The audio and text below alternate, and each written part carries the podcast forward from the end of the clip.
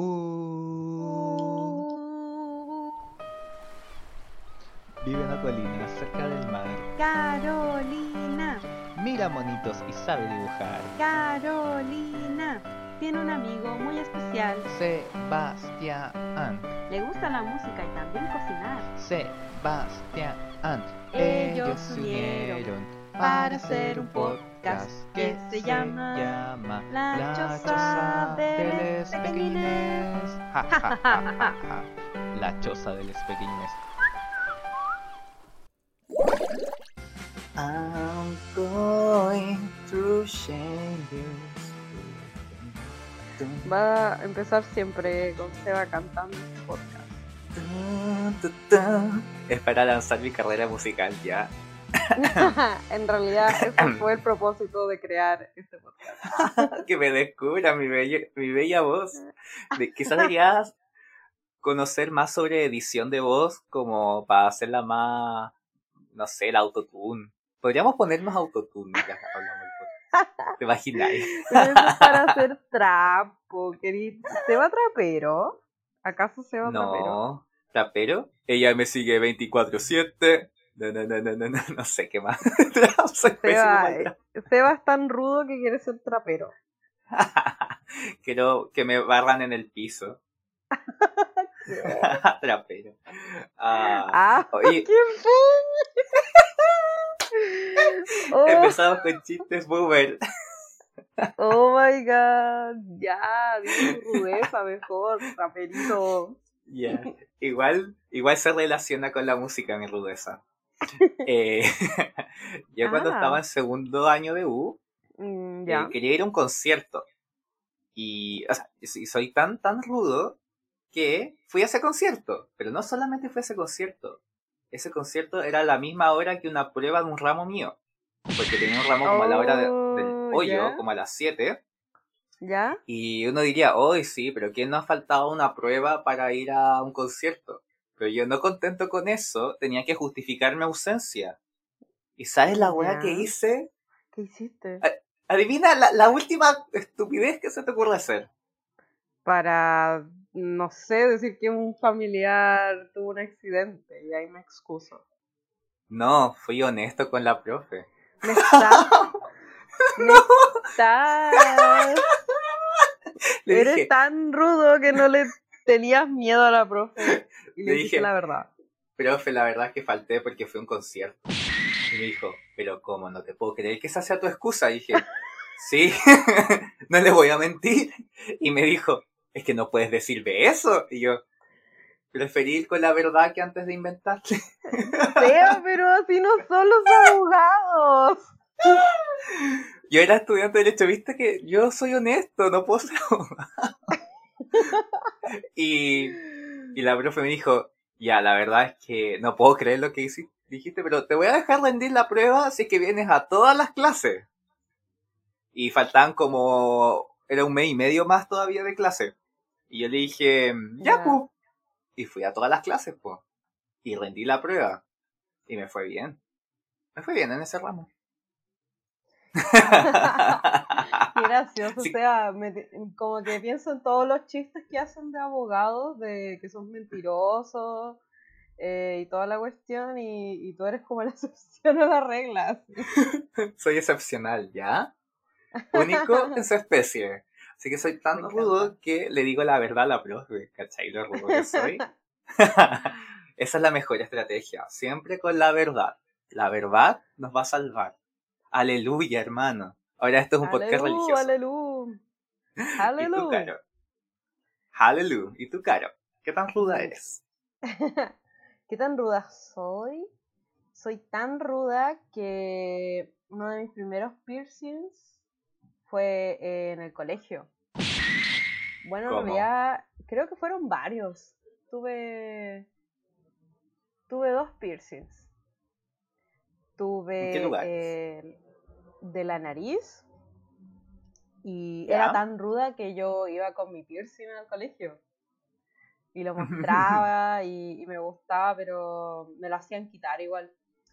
Y Oh. mi, rudosa, mi rudeza llegó al extremo que no quería que se cerrara ese hoyito me por el dolor que había pasado de esa perforación maldita y me ponía un palito de orégano. Esa era mi rudeza. Sacaba el metal de mi nariz y me ponía un palito de orégano. Aguantándome el dolor, oliendo a pizza y Bien italiana. eh, bien italiana, pero así pasaba piola con los profesores. Eso sí, obviamente dio paso a que se me infectara y, y me lo tuve que sacar al final. Puta. Qué mal. Qué lata que no- no- en esa época no nos dejaron usar lo que quisiéramos. Es como... Depende de los colegios, igual yo igual cachaba que estaban sus liceos que les daba lo mismo y usaban todas las cuestiones que querían. Y yo quería ir a Oye. esas cuestiones ah, súper eh, precario pero con piercings. Sí, po. No, pero además que yo me acuerdo de eso, que tenía un orégano, me acuerdo de eso. Tengo flashbacks ahora. ¿Qué cosa de mi piercing de orégano? De tu piercing orégano.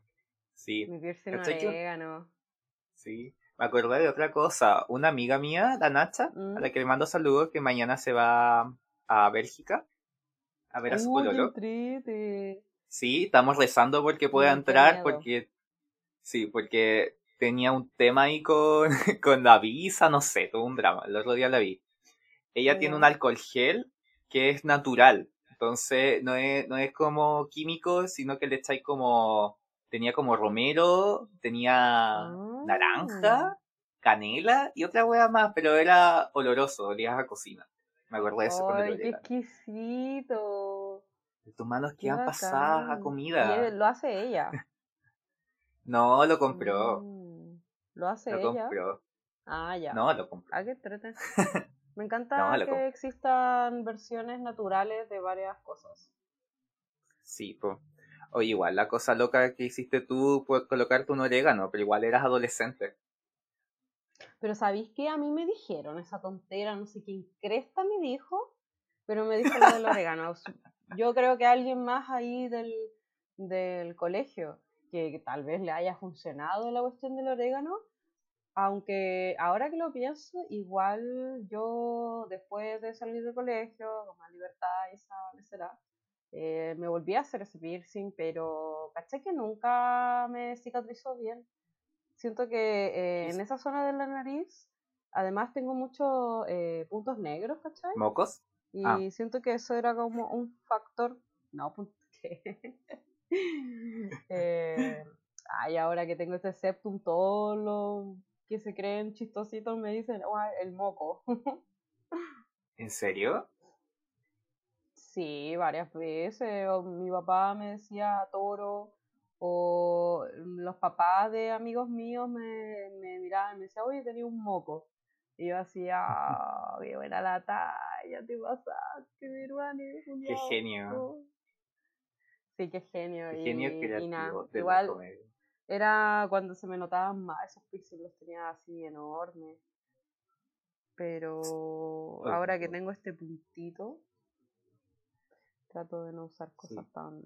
Oye, pero ¿sabes quién yo creo que te dijo eso? Yo creo que te lo dijo tu monstrua hormonal. Que te pusieras un orégano. Qué gracioso, sí, sería como algo así, ¿te cachai? Igual que estoy hablando de una monstrua hormonal. Claro. Este es mi pase. Estamos locos y vemos monstruos hormonales por todas partes. No, mentira, es porque vamos a hablar de una serie llamada Big Mouth. Que es de pubertad. Como la puberta que yo era y le hacía caso a las chicas populares que decían en la nariz". Le hacías caso a las lolas, a, la- a las de Bond. a las de Bon, esas sí eran de Bon. Ay, me encanta que hablemos de Big Mouth. Me encanta, me encanta. Boca grande. Big Mouth. Em, Sí. Pero antes de hablar de Big Mouth y todo lo asqueroso que puede llegar a ser una serie de pubertos, eh, Seba nos va a hablar de los comentarios. Changes. Sí, porque publicamos el capítulo de Death Note. Y en el capítulo em, tuvimos algunos comentarios. Y eh, en el subimos la, en la foto del comentario de ah, que invitamos a escuchar una pregunta primero. Sí, una, pregunta, una pregunta ¿Cuál momento de Death Note fue tu favorito? Eso. Eso. Spoilers, si no han escuchado Death Note, hagan la la la la la, aunque igual es una serie de hace un millón de años, pero así que pudran. Sí, así que vayan a la de cultura general ahora. Ya ven dos hombres y un podcast, así se llama la cuenta. Sin duda, uno de los mejores es cuando juegan tenis y se analizan el uno al otro. Me encanta cuando juegan tenis. Muy de muy masú la cuestión. Muy masú. ¿Tú has jugado tenis? Sí, en el colegio lo hacía. ¿Y eras buena? ¡Ay, qué cuicos! Pienso, en... nah, bueno. Te voy a decir qué tan cuico era. Era tan cuico que usábamos unas raquetas de plástico amarillas que parecían waffles. Amo. Qué raro hacer tenis en el colegio. ¿Qué es esto, em, Inglaterra? No lo entiendo. Ay, loco, a veces ni siquiera era que todos hacíamos tenis, pegábamos la pelota y después nos íbamos a la, no sé, a los bancos a dormir. A, a comerse, a besarse. ah, los populares, tal vez. Los populares. Sí. También nos dijeron em, cuando Light comiéndose una papa frita y dándole todo el color del mundo. Eso lo dijo. Espérate, espérate. Espérate, espérate. Espérate, espérate. Espérate, espérate. Una papa y me la como. Seba recreó esa gran eh, escena en el podcast. Sí, con papa incluida. Exacto, con efectos especiales tan reales que puede que el Seba se haya comido realmente una papa. Que casi siempre como papas. Ahora estoy comiendo un pan. Mm. Eso lo dijo Mari Rivas y sí, es un gran momento. También la Canela Canila nos dijo la canción de misa porque es un momento muy fuerte. Ay, sí, hoy eso eh, me recordó que quizás no dijimos, pero la que hacía la voz de Misa, en realidad es ¿Mm? una cantante también. Me imagino porque... Girano. No, no lo dijimos. No, sí. Claro, tiene buena voz. Buena voz, no sé. Mi, mi pareja me dice que sí, pero solo creo que, que, quiere ser tierno. es amor de pareja. Que uh, últimamente he querido volver a, a tocar instrumento porque, bueno, una vez tuve guitarra, pero como que me aprendí una canción y luego la vendí porque dinero. Y ahora tengo una melódica, que esa sí me la compré así queriendo aprender. No, ¿me vas a tocar algo? Mm. mm. Ay, sonó sensual. Pero este capítulo no se supone que sea sensual porque es como asquerosidad la pubertad, no es sensual no, no es nada sensual. Eh, no. Eh, me encantan los límites que puede llegar a romper esta serie. Sí, después vamos a em, hablar de eso. Sí, ¿queda otro comentario más? Sí, queda otro comentario. Juego de mellizas dice eh, cuando Light recupera los recuerdos. Es bacán ese momento. Sí, es bueno. Me encanta que sea muy como de adrenalina, así. Como, ¡ah! como que se jaló algo en el live. Y yo así, ¡ah! Sí. Y el, y el L como, ¿qué volá? ¿Qué te pasa? Eh, oye, estoy, estoy calmado. ¿Sabes qué dijo el Kira cuando entró de nuevo sus recuerdos? Dijo, I'm back, back again. Back, back, back, back, back, back again. Así es. De a poco, este podcast se va a convertir en un podcast de RuPaul. este no, es un engaño. No, antes si lo conviertes en un podcast de karaoke. que va a llegar primero. oh, ¿No hay más comentarios? ¿No hay más? Sí. No, no hay más. Como que también en el en el post del capítulo, dije, eh, la Sailor vegana dijo, quiero puro pegar la like, que se sepa. Así que también quería leer eso, porque igual. Sí, y la Canela Canila nos felicitó por la descripción del capítulo. Dijo, todavía no le doy play y ya me gustó con puro leer la descripción. Sebakun y Karo Chan. Oh. Ya meté. Ya meté. Ya meté. Y Bastardos Podcast dijo, aguante, Team L forever. Todo el rato.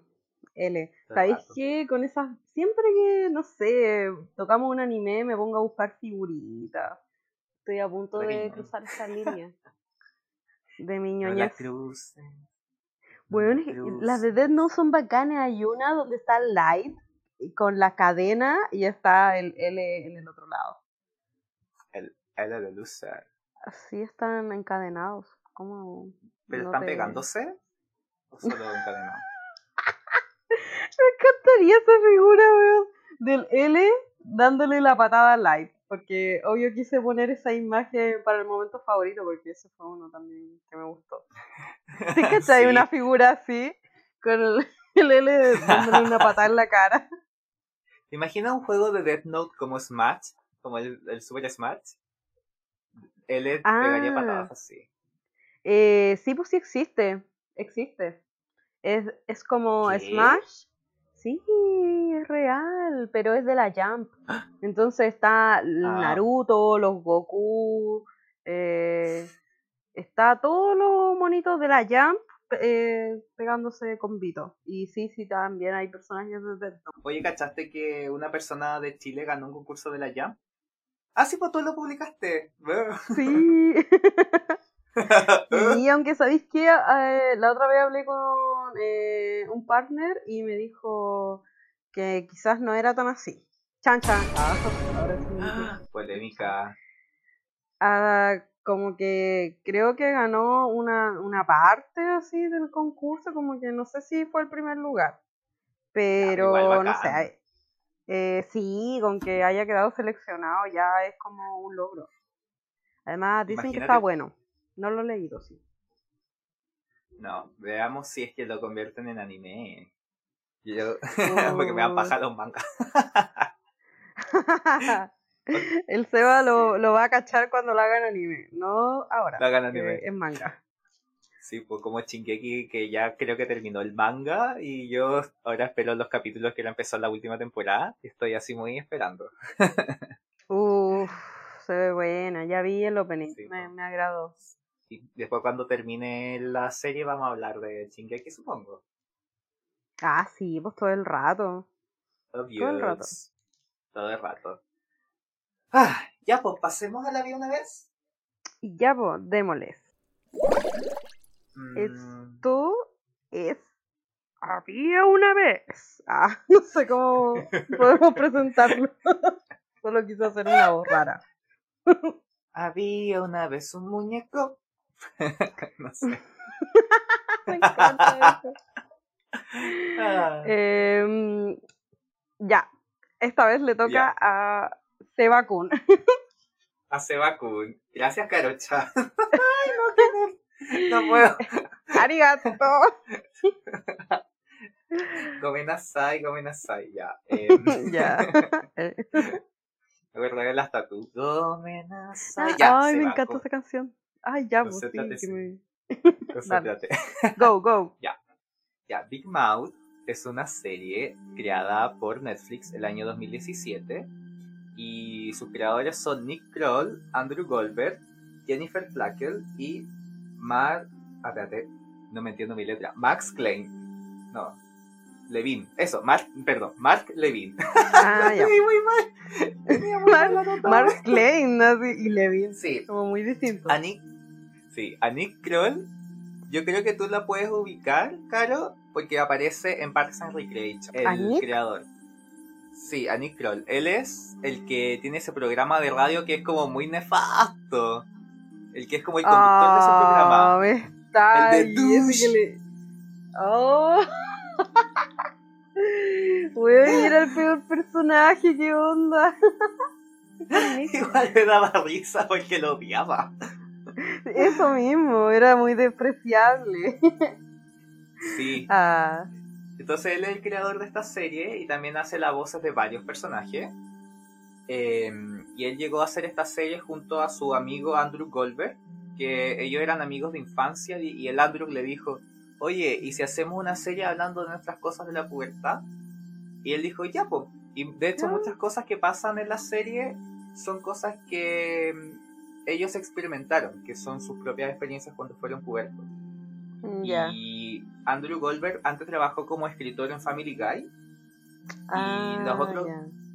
Y los otros dos creadores, la Jennifer Flacker y Mark eh, Levine, están casados. Y la Jennifer Flacker eh, trabajó como guionista de una serie que se llama Beverly Hills 90210, que es como una serie de los 90, como, como muy de la secundaria y no sé qué. Ah, ya. ¿cachai? Es muy icónica. De hecho, hay un Dale. desafío de RuPaul que está basado en ese. en- en- en- de la temporada 9. Que era como de Ya. actuación. Ah, ya, que eran como muy adolescentes, muy estúpidas. Ya, ya, creo que sí me acuerdo, me acuerdo, me acuerdo. Ese, Ay, donde está. ¿sabéis que igual me daba impresión así de, de algo que tenía que ver con Family Guy, por el tipo de humor igual? Porque en Family Sí. Guy es mucho así como humor de, de golpes a veces y, y también así crudo, es súper crudo igual. Sí, No me gusta igual nunca mucho, me. No, a mí tampoco. ¿Y por qué nos gusta esto? No lo sé. Puta, pero es que, ¿sabéis qué? En lo que más me carga de Family Guy es cómo tratan a la hermana. Yo creo que ese es mi problema ya. con Family Guy. Me, me da pena, así, como que hacen que trate de verse gracioso, pero la humillación me, me da pena, no, no, no me da risa la wea. Como, ah, ya, ¿y? Como, ¿cuál es el punto de hacer esto? Como, no sé. Ah, ya. ¿Te- ¿A ti te pasa eso con, con Family Guy? con lo que tú me describes. A mí no me gusta Family Guy porque cuando lo veo como que lo encuentro, mm, no sé, como que no me llega a dar risa nomás. ¿Cachai? Como que no, Ah, no, no empatizo, no me meto en la historia, como que, no sé, siento que también inevitablemente la comparo con Los Simpsons. Que en mi mente, no sé por porque siento que son como comedias de adulto, sea, comedias adulto animadas que siempre están como dentro del mismo público, como que apuntan a un mismo público y yo siento que soy más del team amarillo. Es que, ¿sabéis qué? Igual los Simpsons, dentro de todo, ah, aparte de su humor, que puede llegar a veces a ser negro como Family Guy, o de golpes, eh, tiene sus momentos tiernos, ¿cachai? En Family Guy Sí, no, no pasa mucho eso. Eh, no- Homero a veces puede llegar a ser como un papá tierno, pero el otro weón del Peter es horrible. Es como el, el peor weón de la vida, el peor papá todo, ¿cachai? Entonces, no, como tú decís, puede que no nadie se sienta tan como, eh, eh, no sé, como querer a los personajes al fin y al cabo. Claro, me pasa eso con Family Guy. Oye, ya, pero volviendo a Big Mouth. Eh, Big Mouth tiene actualmente cuatro temporadas y hay otras dos más que deberían re- realizarse, porque cuando se estrenó la tercera temporada se confirmó que iban a haber otras tres temporadas más. Entonces en total deberían ser seis. Mm, Y estamos entonces a dos temporadas de que termine Big Mouth, entre comillas, porque quizás lo pero qué alarguen. bacán. Sí, igual siento que seis temporadas para una serie animada está bien. Creo yo. Sí, no, está Como- ideal. Es más, como que terminó la cuarta y yo dije, chucha, siento que se acerca al final. Eh, Sí, pero dos po. temporadas me parece bien. Cuando se despían de los monstruos hormonales después me va a dar pena. Ay, te, te imaginas en volada exadas. Sí. Oye, y esta serie fue súper bien recibida por la crítica. De hecho, la primera temporada tuvo como un 100% en Rotten Tomatoes. Y ganó, o sea, tuvo nominada a dos premios Annies y a cinco premios Emmys, de los cuales ganó dos premios Emmys. Y, Qué y eso, básicamente de la serie, y, como habíamos dicho, transcurre respecto a la experiencia de los dos personajes principales y como realmente de todos los niños de la secundaria, o sea, la, no sé si secundaria, filo, el middle school, no sé en qué tramo Em, escolar. Pucha, no ¿Dónde sé cómo de 12 funcionan años, mucho los gringos. No, me, acuerdo. de lo único me acuerdo que puede ser mi referente de eso, el escolar, el diario escolar de Ned. Claro, como el mismo eso eran como preparatoria, ¿o no? No, preparatoria es más grande, es después, son como ah. más... Por eso, pues creo que no, aún no llegan allá, po. Mm, es como el middle school, Deben creo estar que se como llama. en lo otro. Middle school, I don't know. Primary school, middle school, secondary school, la prepa, y no sé. Mm, pero en, en el sentido de Chile sería como séptimo, como octavo, porque en un momento ellos pasan a octavo grado. Claro, esta temporada, la última están en octavo grado. Y creo que comienzan en sexto o en séptimo, no me acuerdo muy bien. Y en el fondo esta serie, como bien deben saber, eh, trata sobre la pubertad, sobre los cambios hormonales que tienen las personas en esa edad, las propias inseguridades con el cuerpo, el aprender sobre sexualidad, también habla mucho de los estados emocionales y mentales de los niños, de las presiones que puedan tener, y, es muy entretenido. Sí, es que más encima eh, lo hacen con humor, el humor eh, viene acompañado de ciertos personajes muy interesantes, que son los monstruos hormonales, y em, si me permites el habla Seba, yo mm. podría empezar. Permiso denegado. permiso eh, Contraseña incorrecta. Contraseña incorrecta.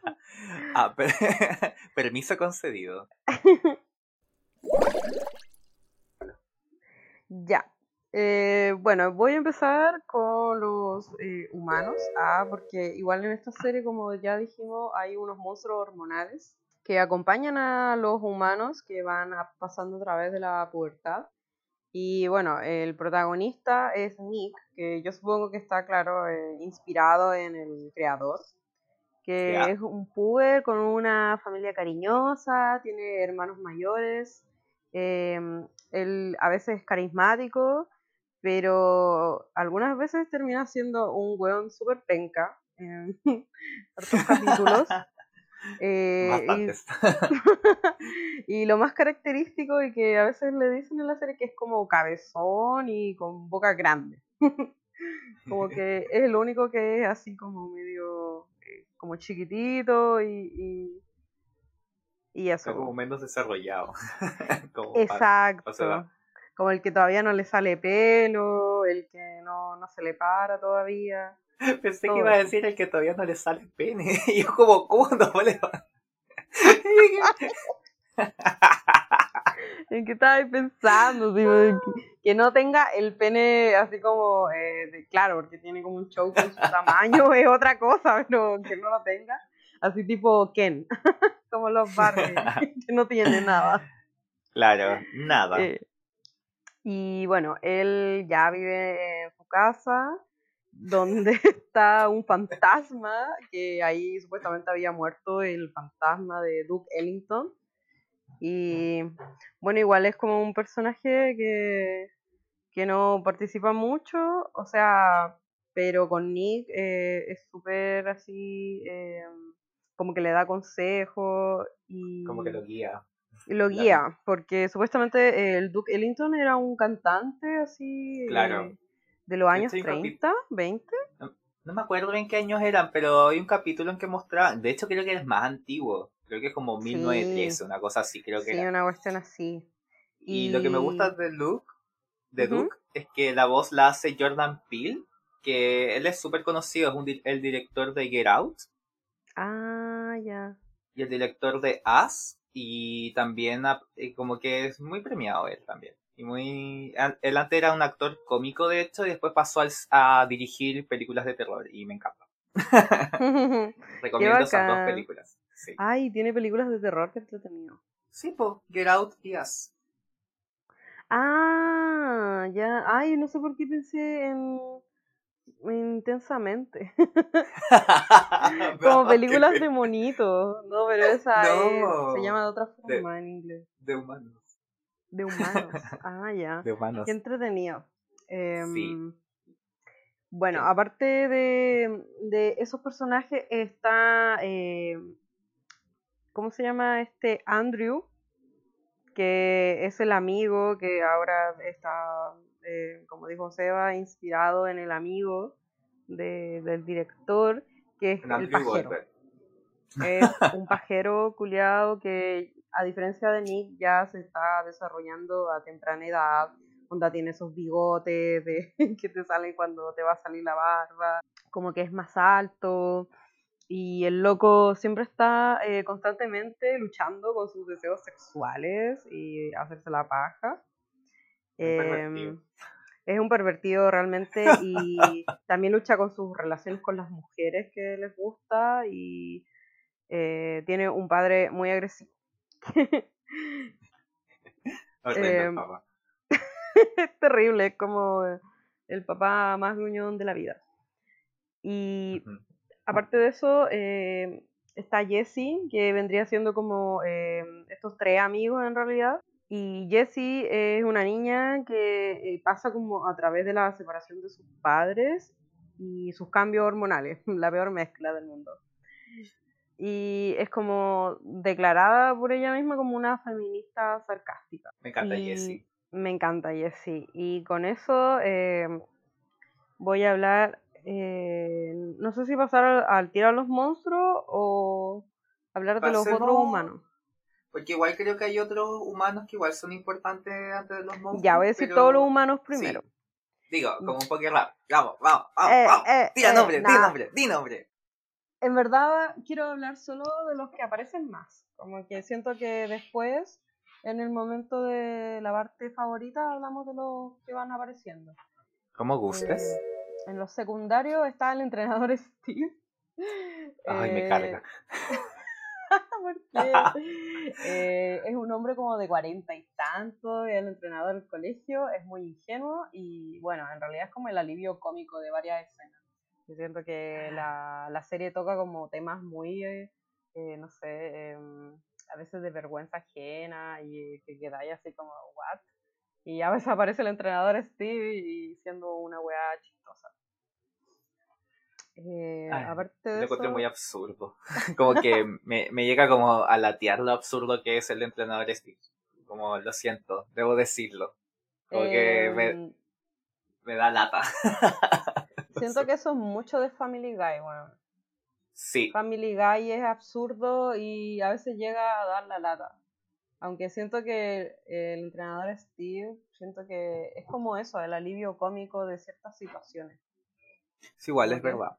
Eso me ha pasado a veces, como que pasa algo súper brígido y está el Steve ahí. Eh, sí, soy el entrenador Steve. Miren mis tetillas de no sé qué. ¿cómo? Friéndose. Friendo, ay, qué horror. sí. Eh, bueno, aparte está Missy, que es como la ah. nerd afrodescendiente, que es muy positiva y sincera y que explora su despertar sexual. Y ella tiene una familia muy atenta, pero ñoña. Súper ñoña. Mi descripción. Eh, sí, y Missy también tenía como, antes era como el, está como enamorada de Andrew. Ah, sí. Sí, pero ahí pasaron muchas cosas y Missy es bacán, amo a Missy.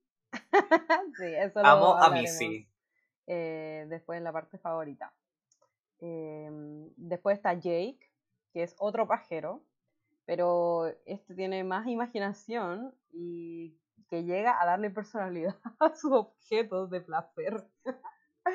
Como almohadas, eh, no sé, alfombra y cosas así. Eh, tiene hermanos, que son como el hoyo, Horrible los hermanos. Y una familia muy disfuncional, la verdad.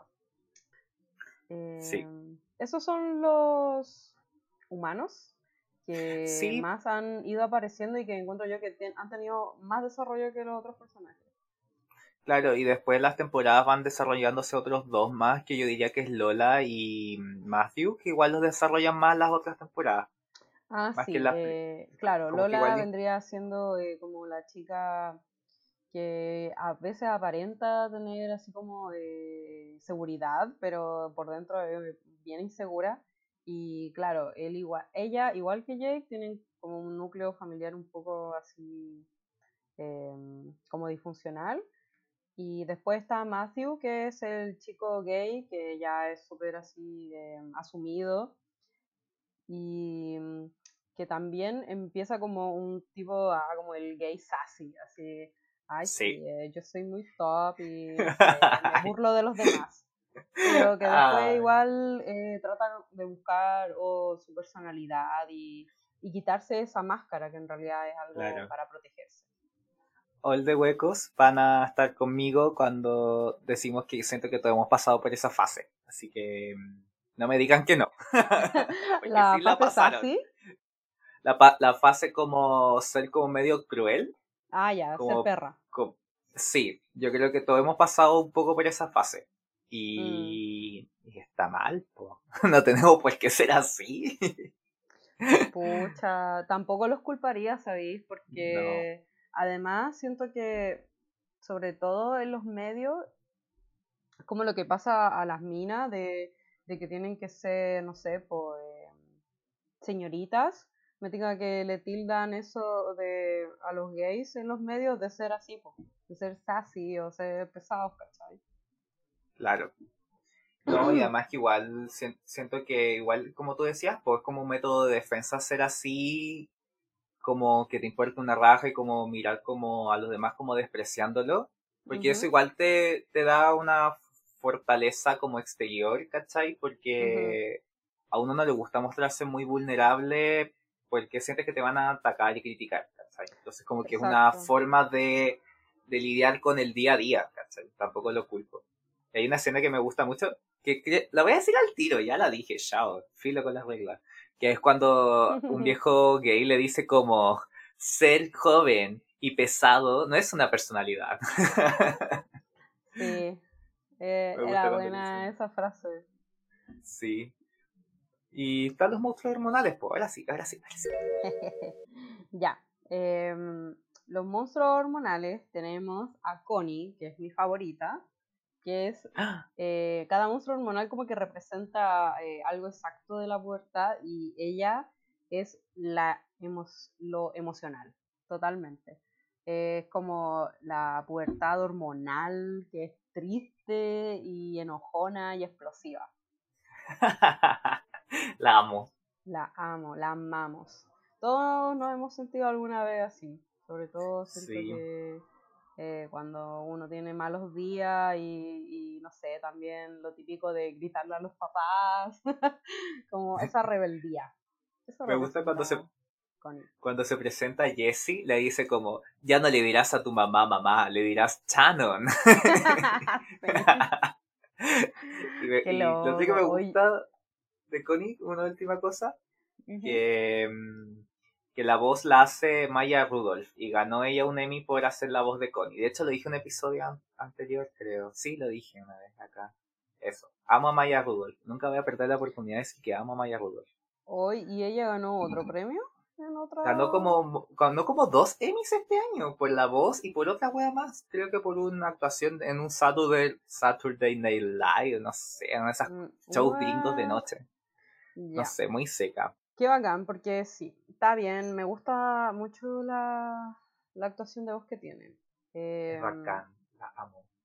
Me da risa eso de que dijiste de lo de decirle Shannon, porque yo me acuerdo que una vez traté de decirle a mi mamá Marcela y me mandó a la punta del cerro. Me dio tanto miedo la wea que hice que nunca más en la vida le volví a decir así. Qué horror. Sí. ¿A quién le dice Marcela? Una wea así, ¿cómo que Marcela? Y yo, conche tu madre, ¿qué hice? ¿Por qué hice esa wea? abortar misión, abortar misión. Em, después de eso tenemos a Mary, que es el monstruo como más sexual de la serie. Es esa voz que te dice que te masturbes todo el rato.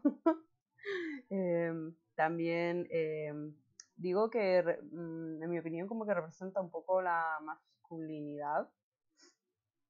ya em, como la caliente, así como la perversión. Sí, o claro, no sé si eh, ligaría la, eh, claro, a la perversión a lo masculino, pero sí eh, me refiero como a los pelos, a querer culiarte todo lo que ves, ¿cachai? Em, no sé. Em, es que igual Mauri eh, se le ha visto con puro eh, hombres también. Entonces como que... Claro. En eso estaba pensando. Em, también está otro, eh, o, o, bestia hormonal masculina que es Rick, que es un viejo. que le, después me di cuenta que le faltaba como una pata, anda con un bastoncito, está para hoyo así. Y habla súper como como extraño, como... Y no se le entiende lo que dice.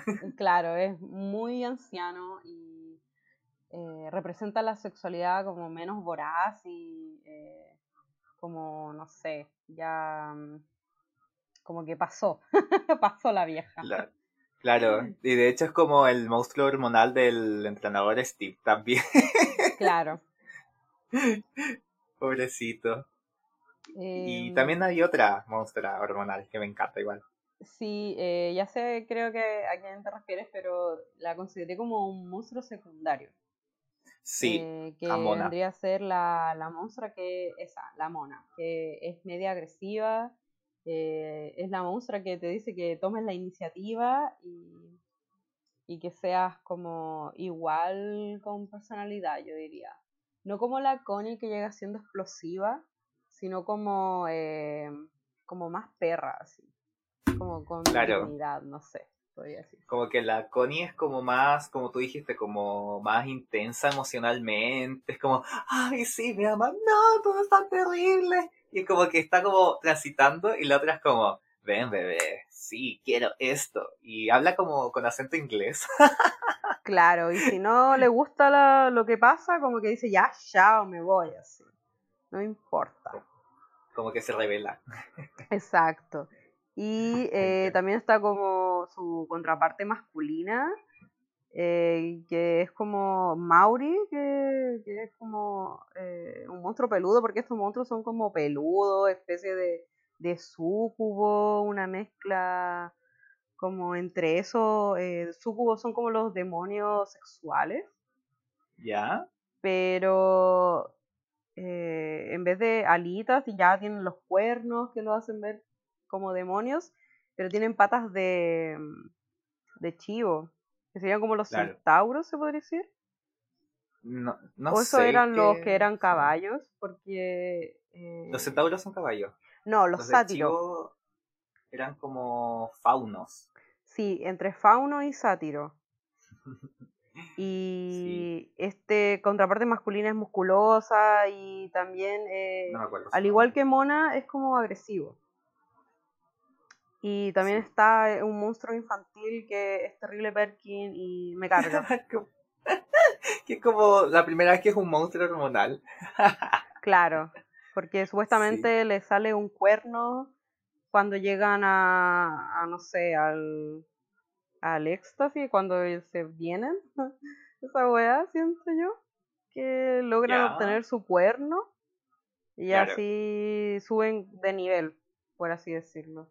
Sí, porque además está, como todo este mundo de la de human resources, recursos humanos, no lo dije bien, recursos humanos que es como el mundo de los monstruos hormonales que me encanta y como que está lleno de monstruos hormonales y como es como una oficina y no sé qué. claro. Y, los jefes son como eh, representaciones de, eh, de otras cosas. Por ejemplo, uno es como la, no sé, la, la wea genética, ¿cómo podría decirse? Eh, que es el, que es como un mono. Oh, Entonces, también había otro más, bueno, eran varios monstruos, como que hay una sociedad, es un universo paralelo donde viven los monstruos, son de otra dimensión. De hecho, como dato curioso, van a hacer un spin-off de ese mundo de los monstruos hormonales. Hace como un año lo confirmaron y ya está en desarrollo. De hecho, creo que las actuaciones de Boy ya están hechas, algunas porque vi el comentario de, no me acuerdo quién fue la, una actriz de voz que estaba haciendo la voz para este spin-off y dijo como, no, tuve que quitar mi closet para hacerme como un estudio de grabación, para grabar desde casa en la cuarentena, así que ya están totalmente de desarrollo, yo creo que en cualquier momento del otro año yo creo que lo estrenan. Y mm, ya. compro en Qué verde, bacán, me, me interesa caleta porque igual este mundo tiene representaciones de, de varias cosas.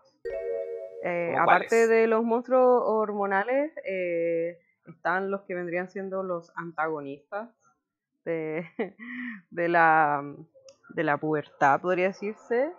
Y Claro. viene siendo, no sé, pues está el, el mago de la vergüenza, que es como esa voz que te hace sentir mal todo el rato por haber hecho, no sé, cierta cosa que podría eh, ser muy escandalosa. Tú cuando el, el Andrew llega a ser como muy pajero, entonces empieza a tener Sí. sentimiento de culpa. También le sale eh, la Kitty, que es una gata que Ah. representa la depresión. Depression Kitty, la amo. Eh, sí, a mí me gusta porque es un gato, en primer lugar, y es morado. Y es depresión. Y, y es como sensual, no sé. La como- encuentro sensual. Como sensual. Siento que la Depression Kitty sería como, como la polola de mi gato, de la Teo. Que Ya. Los dos son como grandotes. sensuales. La polola de tu gato es la depresión. Sí. Mi mamá tiene la teoría de que los gatos se te acercan cuando te sientes mal y tienes como malas energías, como para liberarte de esas malas energías. Sí, sí, yo también he escuchado eso en bola, por eso es un gato también. Y Wow. mm, lo que tú dijiste, eh, como que ahora me hace ruido de que es como sensual. Para mí que igual la seducción es parte de, de la depresión, pues. Si al final la, Claro. la Kitty aparece y seduce a, a no sé, po, a, mm, a la Jessie y, y ahí cae en la depresión. Que Claro. Y aparte de eso está el mosquito de la ansiedad, que me gustó harto ese personaje. ¿Cómo se llamaba? ¿Quito? ¿Tito? Eh, Tito el mosquito. Quito el mosquito. Sí. Y eso también. Ese no sé si quieres agregar a otro personaje. No, yo creo que estamos bien porque hay montones de otros personajes que yo creo que eso lo vamos a ir hablando después. Y, mm, y nada, pues me, me gustan mucho los personajes como están hechos y siento que les dan mucha profundidad en la serie y como que juegan hartos con ellos du- durante todo este tiempo, como que les dan mucha historia y como que van viendo cada distintas aristas de cada uno de los personajes durante la historia. Entonces yo creo que eso igual es bacán y creo que eso igual da para analizarlo en nuestras partes favoritas.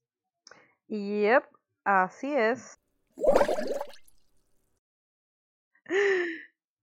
Eh, esta sección se llama ¿Cuál fue tu parte favorita? Shinininin. Ah, Bueno, como siempre, en esta parte eh, compartimos nuestros momentos más favoritos de la serie. yo hasta tengo un vinito en la mano. eh, Seba me tentó, así que yo también. Y es ideal, yo creo. Es Como- ideal porque vamos a hablar de cosas muy asquerosas y, Sí, cosas personales. y personales. Cosas que me hicieron recordar mucho esa juventud ¿Cómo cuál es? ¿Cuál fue una de Bueno. tus partes favoritas de esta serie?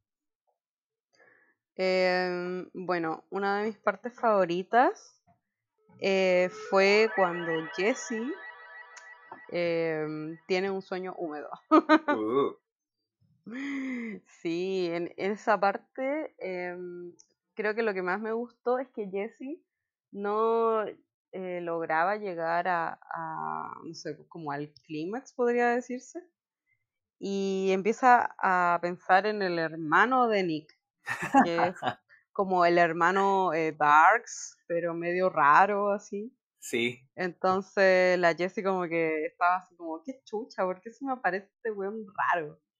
es que Pero. Eh, sí. Eh, una condición igual típica de una loca que, no sé, eh, siempre eh, actúa como ser muy feminista y todo, pero elige a los peores hueones. Tiene lo- 12 años. parece. Sí, pues que eso quería eh, pensar, pues, ¿cachai? Como eh, yo me he sentido igual a veces como Jessie, como tener esas ganas eh, de estar con un juego terrible venga. y después salir para hoyo, pero, pero claro, que es parte de crecer así. Que siempre te va a gustar un saco huevo en algún momento. Claro. Yo no sé si alguna vez me gustó alguien muy saco wea. Creo que no. Mm. no sé, siento que como tú dices, igual que le gusten hueones distantes, habla mucho de que la loca igual tenía, no sé, pues, su núcleo familiar que ya se estaba eh, separando y todo el show, entonces, no sé, pues le gustan los chicos malos. Ese era el mismo episodio en que presentaban a su vagina. Sí, ese capítulo también. sí, que la vagina le hable. Igual me gustaba eso, que fuera eh, tan bien explicativo sobre las partes de la vagina, ¿cachai? Sí, y súper didáctico. Sí, eso mismo, weón. Y además que era como tierna, como que le decía, aquí, aquí, oh", y como que, no sé, me encantaba. Me gusta mucho esto de esta serie que muestran como las cosas súper de forma muy natural y lo muestran de formas muy chistosas también, como para que, porque igual estamos hablando de niños de 13 años, obviamente no vas a hacer esto como sexual, como explícito, como, porque sería horrendo, sino que lo hacen claro. educativo y, y dinámico. como para que tú sí, es más, en una parte igual varias, eh, bueno, aunque una parte en varias veces rompen como la cuarta pared, empiezan como a hablarle a la audiencia. Y en una vez también dicen, oye, sí, un show de niños que hablan de sexualidad y es como, no es algo raro, así como, no es como pervertido mostrar niños masturbándose o mostrando sus partes, que aparecen desnudos. Claro. Eh, pero siento que eh, al tener un estilo tan, no sé, como de caricatura, no siento que llegue a ser pervertido en ese sentido, ¿cachai? Yo tampoco creo eso. Siento que uno el dibujo es súper feo. O sea, tenéis que tener la, mente súper distorsionada para que te calienten esos monos, de verdad. Y. La cago. feo. como la pubertad misma. Y lo otro que me pasa es que una vez leí como que leí algunos comentarios como que esta es una serie pedófila y es como la serie no te, no te invita a que te, te gusten estos niños, ¿cachai? Busca que te identifiques con ellos, ¿cachai? Como con tus propias, ver sus experiencias para identificarte con las propias. Entonces, siento que e, esa crítica es como muy como de, como muy al aire, así, muy sin conocer la serie y muy sin, sin entender a lo que va y como con muy poco sentido del humor también. Sí, igual siento que se presta para esos comentarios para gente que también es bien cartucha, ¿cachai? O como que dice, ay, pero ¿cómo van a hablar de sexo? O la polémica que hubo del comercial de Duracell. ¿Cachaste eso? ¿Cuál? De que aparecía el conejo de Duracell eh, para cambiarle la, las baterías a un control de la tele porque la señora de que estaba ahí viendo tele con su familia quería cambiar el canal porque aparecían animales apareándose. Entonces la mamá entró en pánico y ahí vino el conejito a ayudarla. Qué absurdo. Entonces, como, ¿por qué quieren censurar la sexualidad si la sexualidad no la van a detener, bueno, aunque le quiten todos los estímulos, los weones les va a llegar la puerta igual y van a sentir esa fleceras. Claro, pues al final esta serie es simplemente como para identificar tus propias experiencias y para reírte de eso y reírte de lo feo que era uno cuando tenía 12 años, ¿cachai? Lo feo que eran tus compañeros, lo poco que sabíais de, del mundo y de ti mismo, mismo, ¿cachai? Todos hemos pasado por algo así en algún momento de nuestras vidas en que no tenemos idea como de nuestro cuerpo, que por qué chucha me está saliendo esto, o por qué no me está saliendo nada. O sea, yo todavía no me sale mucha barba. Es muy dispareja mi barba. todavía tengo mi monstruo de la pubertad todavía. Esposo, quizá. Tú tenías al, al, al, al viejo, ah, al Rick.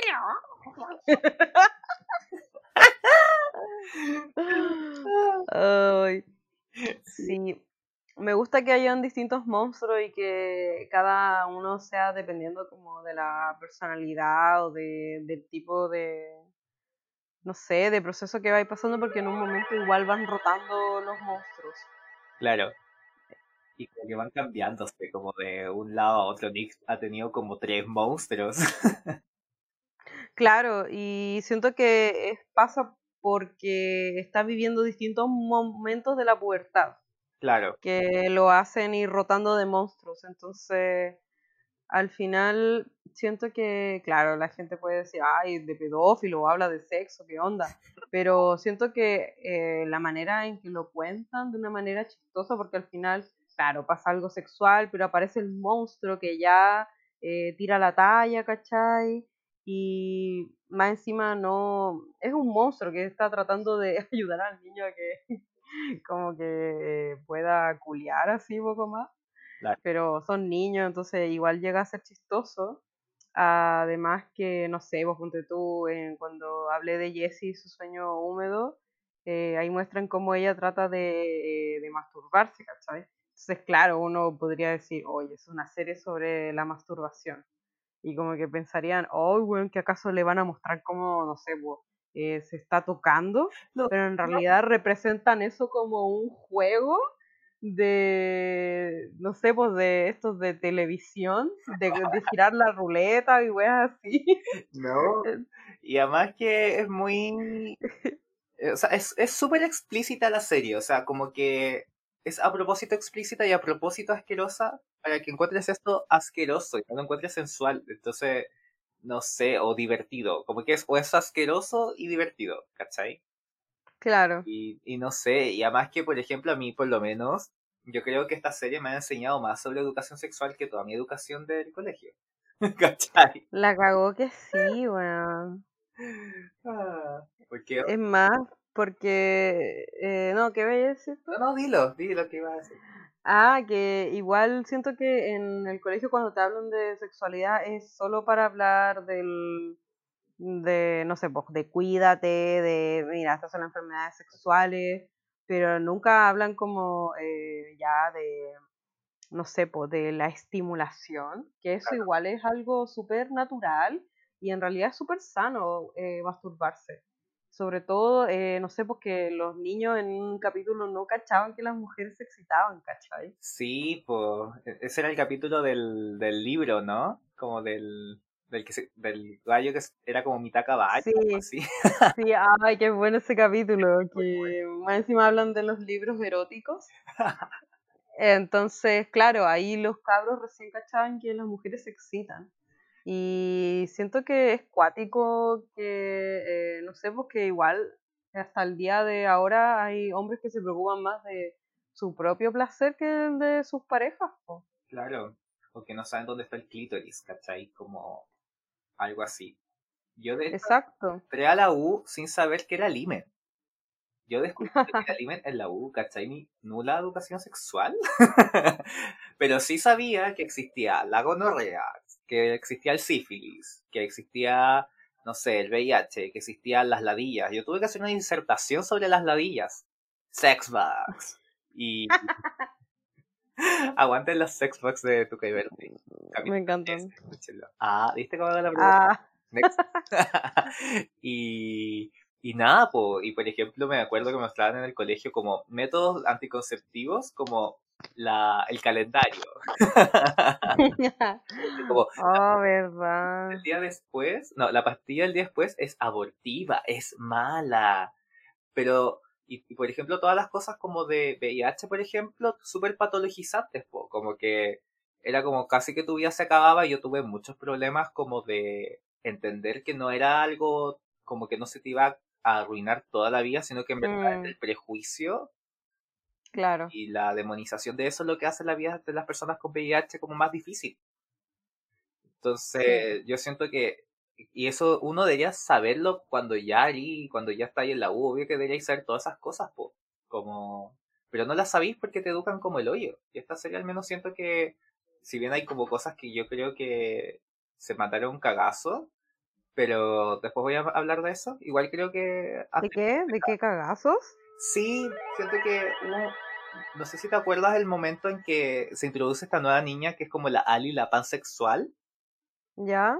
Y dice, no, yo soy pansexual. Y, y como que dio una descripción de la bisexualidad súper transfóbica.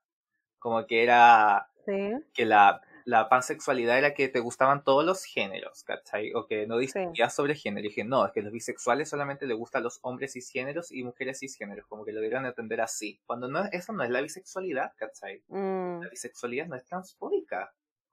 no, para nada, pero sí tenéis razón. Siento que eh, ese comentario fue, sí, como un poco desubicado. Y además, hace poco igual he estado leyendo, eh, sé, igual sigo grupos de eh, LGBT y claro, hablan un poco sobre, eh, no sé, pues leí comentarios de gente bisexual que igual se siente un poco a veces ofendida por el tema de los pansexuales ¿Ya? porque sienten que le da más visibilidad y yo lo he escuchado, he escuchado más pansexuales que bisexuales, ¿cachai? Ujú. Entonces, como que puede considerarse una rama de la pansexualidad, pero igual puede quitarle eh, un poco de terreno, por ejemplo, a entender la bisexualidad, ¿cachai? Sí, pues, y además que igual uno, no sé, pues, como que igual nuestra comunidad también es, es la comunidad, no sé, comunio, no sé. Em, igual es súper, como somos todos muy distintos, en el sentido de que estamos como agrupados porque no somos heteros cisgéneros, ¿cachai? Claro. Y, y siento que mm, al final uno igual va, va aprendiendo, ¿cachai? Uno no, no nace, yo recién entendí bien lo que era ser como alosexual, ¿cachai? Como conceptos que yo tampoco entendía bien. Y ¿Qué era el alosexual? alosexual era que ti- eh, tienes algún sentimiento romántico o sexual respecto a los demás, pues como distinto a lo que es ser como aromántico o asexual. Al menos eso lo entendí. Si alguien escucha esto y lo dije totalmente mal, por favor, corríjame. Mm, ya, ya sí cachaba eso de los románticos que necesitaban eh, como situaciones románticas. No, pues los arománticos son los que no ¿O sienten no? como, como romance, no sienten como amor por los demás como de un sentido romántico, pero es que Ya, ya. es como calentura, ¿cachai? Como atracción, Sí. atrac- calentura, qué mal lo dije, atracción sexual. Bueno, es como la, la versión chilena de atracción sexual, calentura. Claro, caliente. Ah, ya, y el halo sexual vendría siendo eh, esta persona que... eh, Que siente atracción sexual po, y que siente atracción romántica. Según, ah, ya. ¿cachai? Y un aromántico y un asexual, una persona asexual es la que no siente atra- atracción sexual y una Sí, persona sí. romántica es que no sigue, no, no siente atracción romántica. Como que esos conceptos uno igual los va aprendiendo porque, no sé, siento que los asexuales igual han sido súper invisibilizados y como, ¿cómo no vas a sentir nada por nadie? Y hay gente que no siente nada por nadie, punto. ¿Qué tanto? Mm, Yep. Sí, yo he conocido gente asexual. Y, y no sé, siento que igual son conceptos eh, que son muy actuales. Entonces, eh, varias gente no...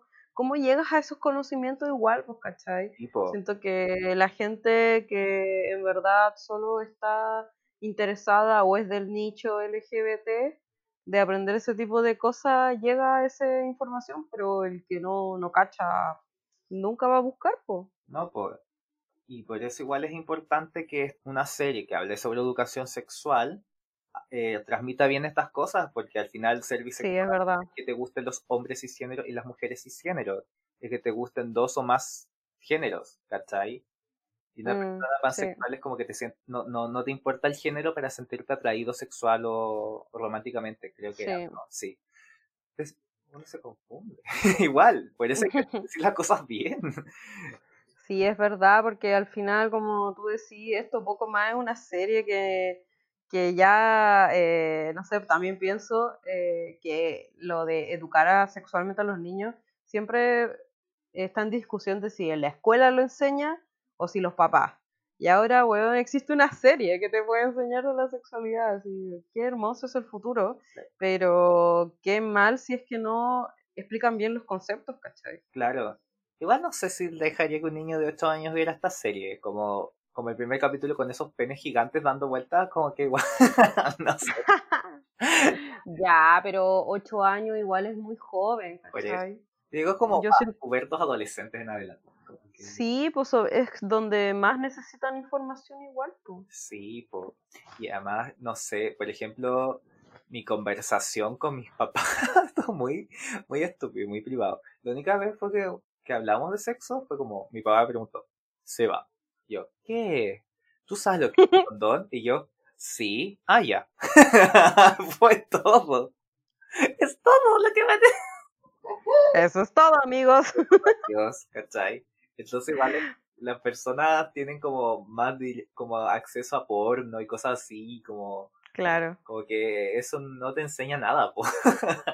No, para nada. Y es frigio eso. Siento que puede que los hombres pase eso de que les digan como, ah, el condón y chao. Y claro, pues no hablen como del, del placer de la, de la pareja, de la mujer, o, sino que es como, ya, mira, esto es un condón y te lo tenéis que poner y, y para no tener guagua. Claro, Eh, en mi caso, yo recuerdo que lo que siempre me quedó muy grabado en la mente y, y siento que también fue parte de por qué no interactué con muchos hombres en, en mi adolescencia, que mi mamá me decía que si llegaba embarazada a la casa, me iba a meter la mano en la vagina Ay, y me iba a sacar la guagua. qué horror. Entonces yo estaba para hoyo, en verdad siento que cada vez que podría interesarme en un hombre pensaba en esa weá del sexo y quedaba para hoyo. No, pues nadie te enseña nada del consentimiento tampoco, como que es algo que es muy obvio, pero realmente no, no, no se, no se, no se enseña como por ejemplo en las clases de educación sexual, ¿cachai? Si es que hay. No, y eso que es heavy porque siento que es lo más importante para que a los niños no les pase como a Lola, Claro, que en un capítulo el profesor poco más aprovechó de ella, eh, haciéndole un masaje de pies, qué asco. claro, sí, no fue asqueroso. Y sí, fue asqueroso. Y creo que la otra vez yo más encima utilicé este ejemplo para explicarle algo a mi hermana y fue cuático que haya llegado a mi mente eh, esa imagen, pero era sobre el abuso y cómo hay personas que son abusadas, pero no se dan cuenta de eso y tiene que verlo un tercero, que en ese caso fue otro compañero que, lo, que los vio haciéndolo y se dio cuenta que estaba malo, ¿cachai? Claro, porque Lola no sabía que estaba mal lo que hizo,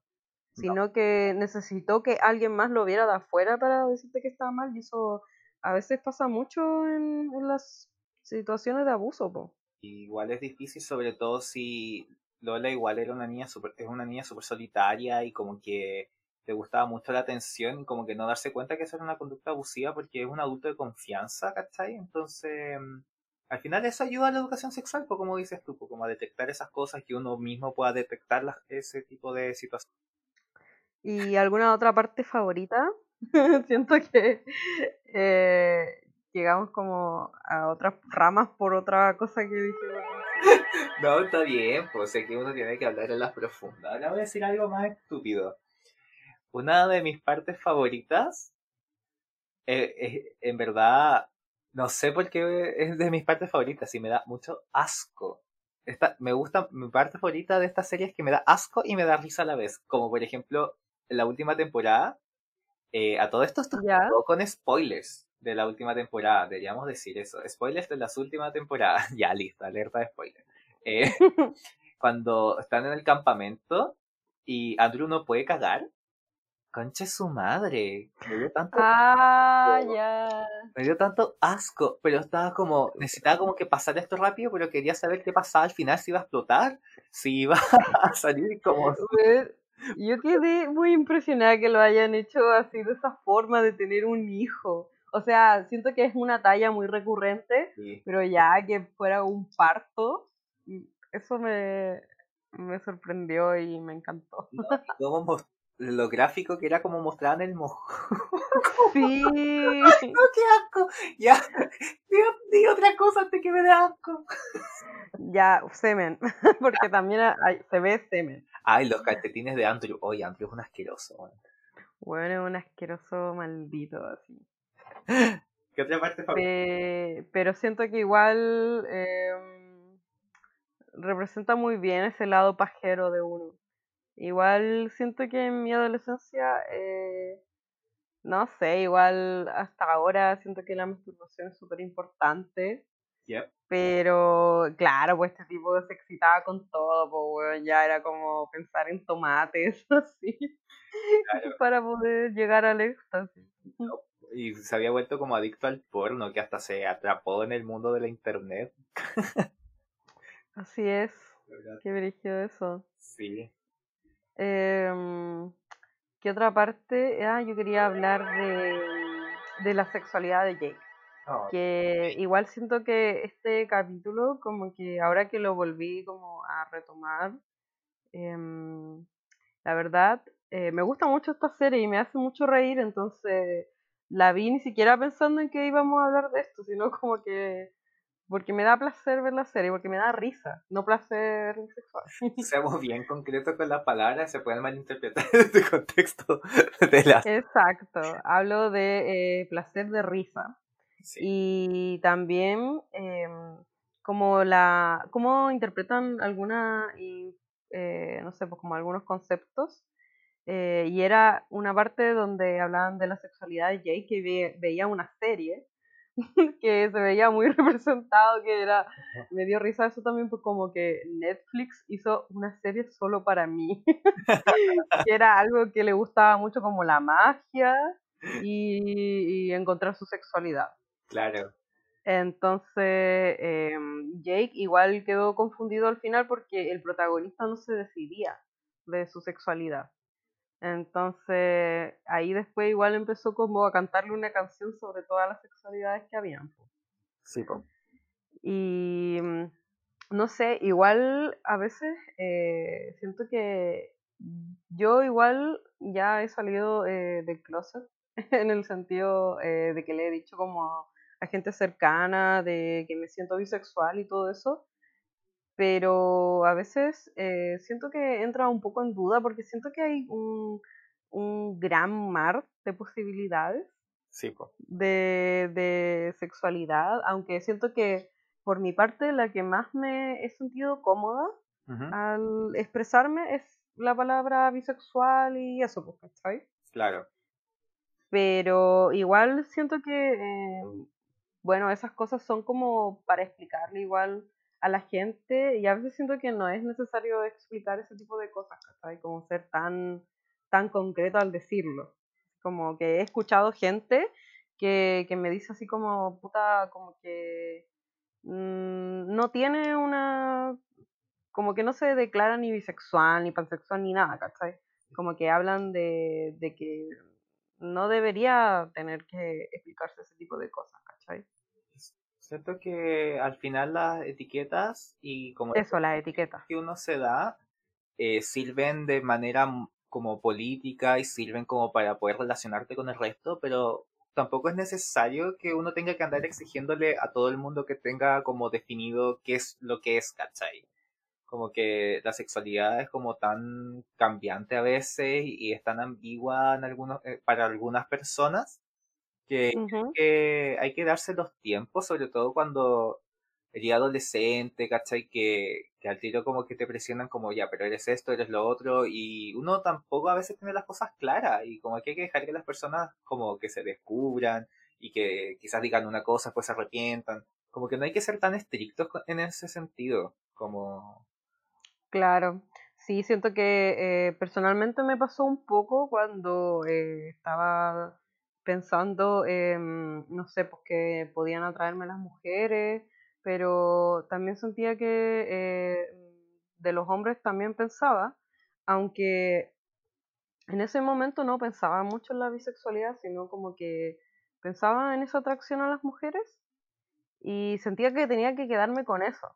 Claro, y al final eh, estaba o como ocultando otra parte de mí, pero siento que por el miedo a que más encima siento que pasa, como lo que le, eh, eh, le decían a Jake, que estaba como confundido o que en realidad era gay, pero no se asumía. Y siento que aparte era ese miedo de que te dijeran que, ah, ya, estoy puro weando, ¿cachai? Como lo típico que les dicen a los bisexuales, pues. Sí, po. como esa actitudes súper bifóbicas que existen. Como que he escuchado mucho ese comentario como, por ejemplo, del lesbianismo político, que dicen como, si eres bisexual, en verdad deberías estar con puras mujeres porque los hombres apetan, no sé, en verdad.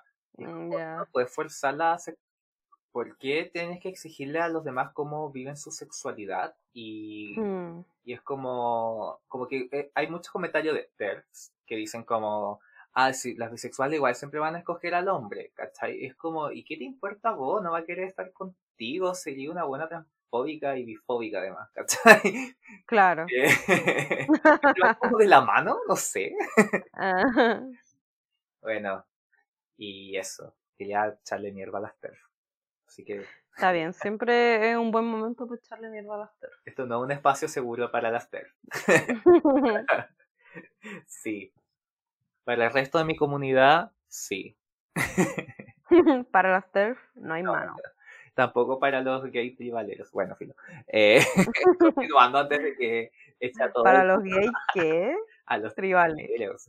Como los gays muy masculinos que no sé, que Ah, ya, sí, que, que les causa rechazo que existan gays afeminados. Claro, Como si lo femenino fuera malo. claro. Adiós. Ustedes, chao. Bye. Sí, bye. No, no estamos haciendo el podcast, pero de ustedes.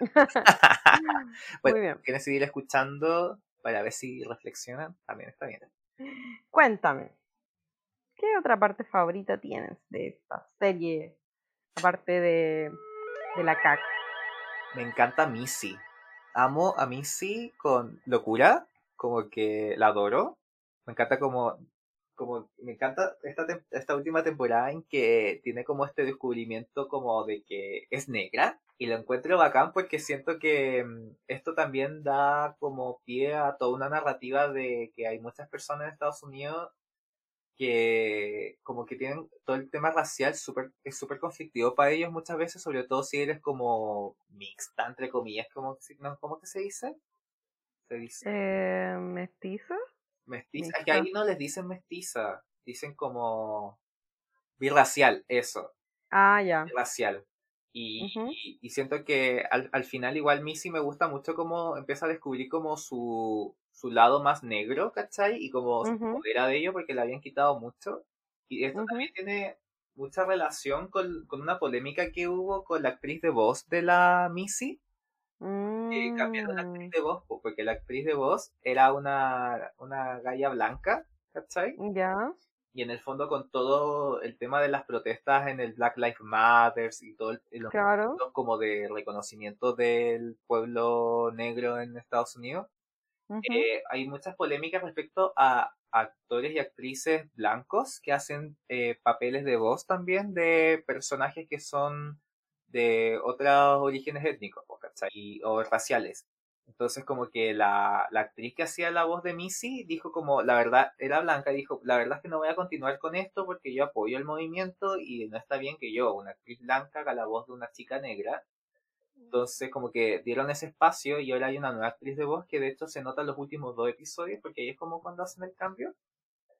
Y como que Netflix Mm. es muy auto... Ah, ni siquiera en la última temporada, sino que en los últimos dos episodios. Sí, como que ahí cambian, como en el noveno episodio ya está la nueva actriz de voz y me da mucha risa porque Mm. Netflix como que, o sea, el show se hizo cargo de esa cuestión y no sé si te acuerdas de una frase que eh, la, la Missy decía como, bueno, y a mí me hacía mi voz una actriz blanca, una cosa así, Sí, pues, sí lo dice. sí, po.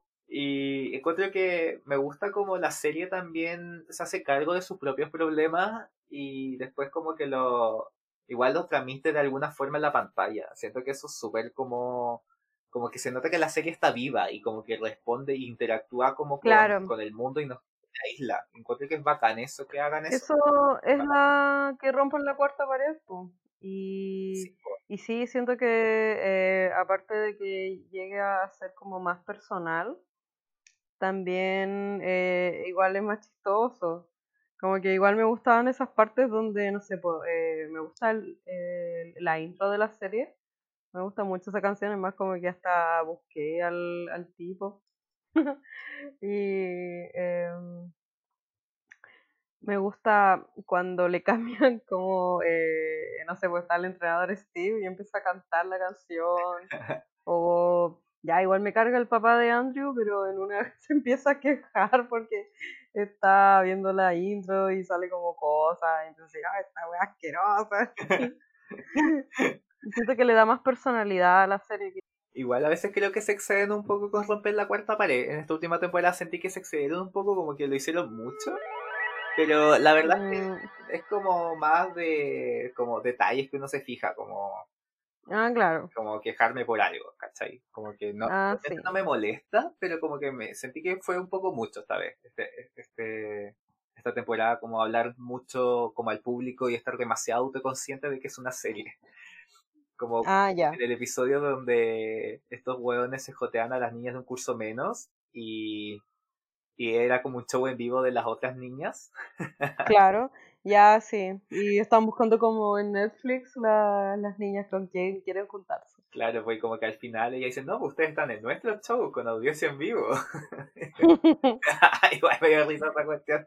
ya, pero viste, te dio risa igual. Sí, pues me acuerdo de eso como, como ejemplos de que rompe, rompieron harto la cuarta pared esta vez. Mm, pucha, sí, también podría decir algo que me molestó un poco de la última temporada. ¿Ya? Em, en realidad también es algo por quejarme, son los chistes gringos, porque no los entiendo. ¿Como cuál? Como, no sé, cuando hablan de un actor y dicen, sí, este actor, bla, bla, bla, y yo así como, no conozco a ese weón, o quizás necesito estar muy metido en la cultura pop gringa para entender los chistes, ¿cachai? Entonces como que ahí me pierdo un poco. Siento que eso pasa como en todos los programas gringos, como que siempre hacen demasiadas autorreferencias a cosas muy oscuras para un público internacional. Y el RuPaul igual a veces me pasa, como cuando dicen como, oh, eres como un tanto y tanto, y yo, ¿quiénes son esas personas? y, y eso que yo igual siempre estoy muy metido con las cosas como de entretenimiento gringo, ya. eh, igual me pierdo y, y no sé, es como si eh, nosotros hiciéramos un show acá en Chile y habláramos de, no sé, alguien súper como X, no sé, de la Fanny Cuevas, ¿cachai? No sé. Ay, de la Luli. No, pero la Luli igual eh, tiene carrera internacional porque está en Argentina. Ah, pero no la va a conocer un gringo, po. Claro, no sé, como que siento que a veces pasan como esas cosas, pero igual es como, ya, ok. Sí, en todo caso. sí. Oye, ¿qué otra parte, Sí, pues sí son cosas chicas. ¿qué otra parte ¿Mm? favorita tienes, Carito? Carito. Mi otra parte favorita, bueno, hablaste de Missy igual y me gusta igual eh, su monstruo hormonal. Bueno, la verdad es que me gustan todos los monstruos hormonales. Me, me parece súper entretenido que, que sean distintos y, y, ¿cómo se llama esto? Me gustó que, como que me sorprendió que Missy haya tenido ese monstruo, ¿cachai? Porque a ella igual se le ve toda perky, niñoña, eh, pero también de a poco empiezan a hablar un poco de, que ella igual tiene como su muñequito con quien eh, se da placer y toda la cuestión. Y me gusta que tenga una monstrua así eh, bien eh, agresiva. Sí, Em, igual tú me dijiste cuando apareció que ese podría ser mi monstruo, pero siento que es demasiado hardcore para mí y que yo tendría a Connie todo el rato porque esto es emocional. es verdad. ¿Tú, tú Mi serías, monstruo sería Connie. serías una monstrua hormonal? Una monstruo hormonal. Sí. em, no sé, tendría que ver más cómo funciona ese mundo de los monstruos. ¿Cuánto en el te pagan? Ah, sí, po, ahí, ahí te voy a responder. sí, o serías un mosquito. El mosquito de la ansiedad. Yo siento que tengo muchos mosquitos. Mm, Bueno, sí, real. Ese, ese capítulo de la ansiedad lo sentí tan dentro de mí. Y, ¿cómo se llama esto? Pero me gustó igual la contraparte, como que al principio dije, ah, un mosquito. Ya es algo chico que está todo el rato ahí hueviándote la oreja diciéndote, oh, tapa el bollo, y que se multiplique mucho tipo de ansiedades, así. Y, pero después cuando salió el sapo, el, el sapo que eh, agradece... El gratitud. Eso, el gratitud. Gratitud. Gratitud, eso, el juego de palabras. Gratitud. Em, me gustó que, claro, sea un sapo. Y dije, ¿por qué un sapo? Y después viene el sapo y se come el mosquito. y así, oh, weón, buena. Me encantó, así. Ay, me encanta el sapo. Sí, me encanta el sapo. Pucha. Pucha, los chistes de sapo. Ay, volvieron los chistes de sapo. ¿Y eso? ¿Tienes alguna otra parte favorita? Me encanta la música, los números musicales del programa, los disfruto mucho. Ah, sí, es bacán. Son bacanes. en la última temporada me gustó mucho el de mm, el de Trevon, que es el pololo de la Devon. El pololo negro cuando mm. habla como de que se adapta como a las distintas situaciones. Ah, ya, ya, sí. Y también me gustó mucho la canción de, de Matthew cuando habla como de su mamá y de que era su favorita. ¡Oh, que me dio pena eso! Ah. me, dio ultra pena. A mí igual. Oh, Matthew. De los musicales, yo creo que mi favorito, no sé, igual me gustó el de, ¿cómo se llama esto? Cuando eh, el Andrew creía ser gay. Pero creo que lo estoy pensando en un sentido de que me gustó la música. Claro. Así como el ritmo. Era buena ese musical. Yo, yo creo que, que me gusta mucho cómo juegan también como con los géneros o como con los escenarios en que se van colocando en la serie y son como súper libres para eso y me gusta caleta esa guay, como que se den esa libertad como de, de jugar un poco con las narrativas, como, ¿cómo explicarme? Como que a ver, sí, da un ejemplo. Si quieren poner un número musical, lo ponen. Y por ejemplo, en esta última temporada que hicieron esto de, mm, de hacer como algo como apocalíptico, como situarlo en un lugar apocalíptico, o por ejemplo. Ah, ya. Claro, o como Ah, ya, ya. Cuando tenían como superpoderes y que jugaran como con ese tipo de absurdas, y es como, pues que estoy viendo esto, pero como que siento que todo me hace un sentido. no sé. Claro. Pero ¿sabéis qué? Igual siento que eso que pasó en un capítulo donde todos tenían superpoderes, siento que era una forma de cómo el chico que sale en la serie que tiene autismo. Caleb, creo que se llama, ¿no? Sí, em, él lo usaba para poder él entender la situación que estaba pasando. Claro. Como que igual era un momento eh, súper emocional y, y no sé, eh, que pasó eh, muchas cosas eh, y el Caleb era el quien presentaba a los personajes al final, porque nos muestran todos con superpoderes y después al final muestran todos normales, pero el Caleb así como viéndolo de lejos. Sí. Oye, ¿y alguna como pareja dentro del programa que te guste mucho como la dinámica entre ellos? ¿Como el chipeo? Sí. Ya, ¿sabes qué? Eh, yo quedé loca con la pareja de Lola y Jake. Bueno, estaba pensando exactamente lo mismo, me encanta. Es más, dije, ¿cómo no se me ocurrió antes, weón? Eran tal para cual. Y amé, así como que mi parte favorita de la última temporada es cuando se disfrazaron de Bonnie and Clyde. Como que dije, weón, sí, esos son ellos. Sí, no, y son bacanes, como que como los dos son súper niños, súper solitarios. Sí. Y los dos están como, en verdad, como con muchas ganas de, de besar y de tocar y como de necesitar afecto, como que siento que se complementan muy bien. Y no sé, es que es eso. Los, encuentro como, como que es mi pareja favorita. Como que, sí, sí, todo el rato. Todo el rato. Es más, ojalá eh, se resuelva y, y siga. Sí, pues, ojalá sean canon después. ¿Y otra pareja que me podría gustar? Mm, a mí igual me gustaba Jessie con, con Nick. Pero puta, el Nick es muy no Aunque igual ahora al final de la temporada se supo como, no sé, em, mejorar en ese sentido, pero Ah, buena. siento que igual me dio pena cuando tenía toda esa ansiedad. Sí, igual da penita, como que el campamento igual fue heavy, como los capítulos del campamento. Sí, bueno, ahí de verdad me, no sé, siento que para mí en el colegio, em, bueno, eh, explorar mi, mi bisexualidad y todo lo que eh, conllevó a eso, igual en cierta parte eh, me da lata decirlo igual o pensarlo, que fue porque también no, no me agradaba mucho como los hombres adolescentes Claro, al menos en mi colegio. Y es que en general siento que en la adolescencia el hombre, eh, bueno, no sé cómo sería ahora en esta generación, pero siento que es muy tóxica, bueno.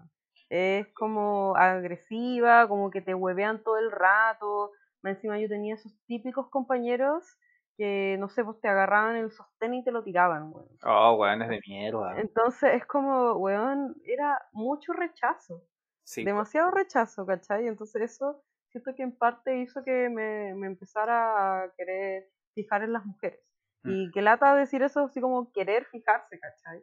Como que era un rechazo que quería crear en mi mente, o que en realidad más que querer se desarrolló en mi mente. Por el, el hecho de, de estos niños, eh, no sé, pues siendo crueles entre ellos, ¿cachai? Y siento que cuando veía a Nick sufrir eso, como que decía, oh, bueno, sí, es, es real esa wea. Y eso que ni siquiera lo viví yo, ¿cachai? Lo veía sí. de lejos. Y es como estar como constantemente como sentir que te van a humillar o que vas a pasar Sí. vergüenza. No sé, siento que a mí me pasó, por ejemplo, con mi sexualidad, con mi homosexualidad. Em, eh, yo siempre fui muy reprimido en ese sentido, como en el colegio, porque era un lugar súper opresivo en ese sentido que al final te- terminé como fingiendo no serlo, como por Claro. propia. Mm, Y, y eso igual me hizo caleta de daño después, porque igual en la U seguí pensando que estaba mal eso, como que no, no, no me aceptaba, ¿cachai? Después fue como un proceso igual medio, medio largo y solitario, porque no sabía cómo hablar esas cosas, ¿cachai? Como que eh, siento que siempre fue complicado. Este es el momento de terapia de la choza del Siempre fue como complejo como para mí hablar sobre lo que yo siento, como que siempre ha, sido un poco mi barrera, como que no quiero dar la lata. Y mm, creo que ahí igual, em, yo creo que cada uno tiene sus tiempos, pero los ambientes siempre te van a perjudicar o te van a favorecer. Entonces, por ejemplo, en mi colegio siempre eran como súper homofóbicos los profes, los, los- mis compañeros, ¿cachai? Y súper machitos para todo. Entonces, como que yo, no, yo de verdad no conocía a nadie gay hasta que entré a la U, ¿cachai? Entonces, como Claro. como ese tipo de ambiente súper como mm, opresivo, como que igual me hizo caleta daño psicológicamente y emocionalmente, que, que yo siento que todavía sigo teniendo como reticencias de eso, Mm, pero obviamente estoy en un mejor lugar, ¿cachai? Y también, con, por ejemplo, con los temas de género, ¿cachai? Porque, eh, no sé, yo jamás me hubiese planteado que yo no era cisgénero, ¿cachai? Como que igual yo siento que este último tiempo como que me, me sien- siento y, y soy más no binario que cisgénero, ¿cachai? sí. Pero, mm, pero no sé, como que tampoco siento que rechace completamente ser hombre, pero tampoco es como que sea completamente, no sé, es como algo complicado. Al final el, el tema de como darte como todas estas etiquetas que decíamos, como que puede servir para una posición más política y una posición más de cómo relacionarte con el resto Mm, pero al final del día siento que uno no necesariamente tiene que, que estar tan, tan, tan firme con todo lo que, con, con- con lo que uno se autodefina, porque eso igual puede ir variando y está bien que uno como que siga aprendiendo de sí mismo, ¿cachai? Sí, sí, te entiendo completamente. Igual em, siento que por eso es súper importante que, que la educación sexual sea inclusiva, en Sí. sentidos, weón. Para que no pase ese tipo de cosas de, de no sé, pues qué triste igual que, que no sé, igual bacán que hayas compartido eso en este espacio lo voy a editar, lo voy a borrar. Ay, no, no, No, no lo voy a editar. Pero imagínate, tú dijiste hoy, así como que eras el único gay, y yo creo que, bueno, ahora nos damos cuenta que hay gays en todas partes. Entonces me imagino que igual en tu colegio debieron haber más gays, Obvio. pero que los hueones eran así súper que no se les notaba porque no tenían que eh, ser oprimidos por eso, po, weón No, po. por tener un espacio donde lo, le podían hacer algo y, y lo social y toda la tontera que más encima pasaba en el colegio. Yo solo puedo decir que en realidad eh, nunca volvería al colegio de nuevo. Es más, siento que, ah, weón, hasta el día de hoy tengo pesadillas del colegio. Yo- Así que vuelvo y que más encima no paso de curso y quedo para siempre en el colegio. Y eso, afuera del patio, algo así. Weón, sí, es como horrible. Y es como, ¿por qué soy yo con el colegio todavía? Por favor, supéralo, subconsciente de mierda. Superemos el colegio, por favor. Por favor. Ojalá que ahora, no sé cómo será, porque tampoco como hermanos en el colegio, en un colegio, no sé. Pero ojalá que igual sean lugares un poco más, más, to- más tolerantes y más aceptados, y como que acepten y como que integren a las personas que no se ajustan a ser cisgéneros heteros, ¿cachai? Claro. o, o que tengan expresiones de género diferentes, porque por ejemplo, eh, tampoco es como que uno sea así como gay, sino que también era una, igual era femenino, ¿cachai? Entonces, siento como la forma en que uno habla, que uno se expresa, todo ese tipo de cosas, como que Ujú. la ansiedad, ¿cachai? Siempre uno está como... Ahora, ahora no tanto, pero como que me pasa mucho en algunas situaciones que siento medio hostiles, que estoy todo el rato pendiente de, de Ujú. ver cómo me, cómo me expreso y cómo me muevo y cómo... Y es terrible, como que ojalá que los, lo- lo- las niñas de ahora no tengan que pasar por eso. Como, Claro. Igual siento y lo he visto, al menos en algunos feeds de noticias, de, no sé, hombres protestando con faldas, ¿cachai? por el tema de, no sé, del uniforme. Eh, también he visto hasta noticias, canales nacionales de niños trans, niñas trans también. em, y al menos eh, hace poco fui a hacer uñas permanentes a una casa y tuve que quitarle el esmalte permanen- per- permanente a un niño. No, Entonces lo encontré súper lindo y la verdad sí, creo que hay un cambio. sí. Y que bueno, además también se debe a, a la internet, en verdad, yo creo. Pero eso, me acuerdo ahora de Big Mouth, que de hecho partió con introduciéndonos a una niña trans en el campamento. Como que ahí también conocimos a Tito el Mosquito, pues, como de la ciudad. Y las niñas, como que al principio, por ejemplo, los niños eran como súper como ignorantes y ofensivos. Y las niñas como que al principio eran como, ah, sí, tú puedes no sé qué. Pero como Claro. que después terminaron siendo súper insensibles y, y como que estereotipaban mucho. No me acuerdo cómo se llamaba ella, eh, su nombre. Igual Mm, al principio de la temporada, como que pensé que iba a estar después más. Ya, pero sí, y, y siento que qué bueno que hayan tocado ese tema de, de al ser trans que tienes que verte literalmente una mujer, pero claro, eso también habla mucho de, de cómo se ven las niñas entre sí en la adolescente popular y todo eso que tratan de que ya, ser chica linda es ser a pelo largo, em, usar vestido y toda la cuestión, ¿cachai? Y como que le decían como, pero tú eres como media masculina para ser mujer, una wea así creo que le decían. ¡Ay, qué terrible! Sí, "Oh, qué lata. Igual después como que todo termina bien, al- como al final, pero... Pero no sé, sien- siento que mm, todavía hay mucho que avanzar. Y qué bueno que esta serie igual enfrente est- esta, estos temas. sí, me encanta. No solo las partes asquerosas de un niño que no pueda ir al baño durante... Oh, ya se va. Para ti, ¿cuál fue la parte más asquerosa de esta serie? eh, todas las apariciones del, del entrenador, pero aparte de eso, me daba asco, todo lo que hablaba, todo, todo, todo. Esta serie me da tanto asco como risa. Pero otro que me dio asco fue mm, eh, cuando Jay describe su proceso de hacerle como de cojín. Conche su madre, qué asco, como calentar los porotos en el microondas, ponerlo, ¡ay, qué asco! Me da mucho asco. Y después me tomo la sopa y todo. "Iu, pero está en la bolsa y es verdad eso. era asqueroso, todo lo que implicaba Jay era asqueroso. Y, Sí. Y además que tenía una guagua que era después del hermano que le pasó el cojín. Ay, no sé, yo me siento muy Jake porque tiene una imaginación culia tan imbécil.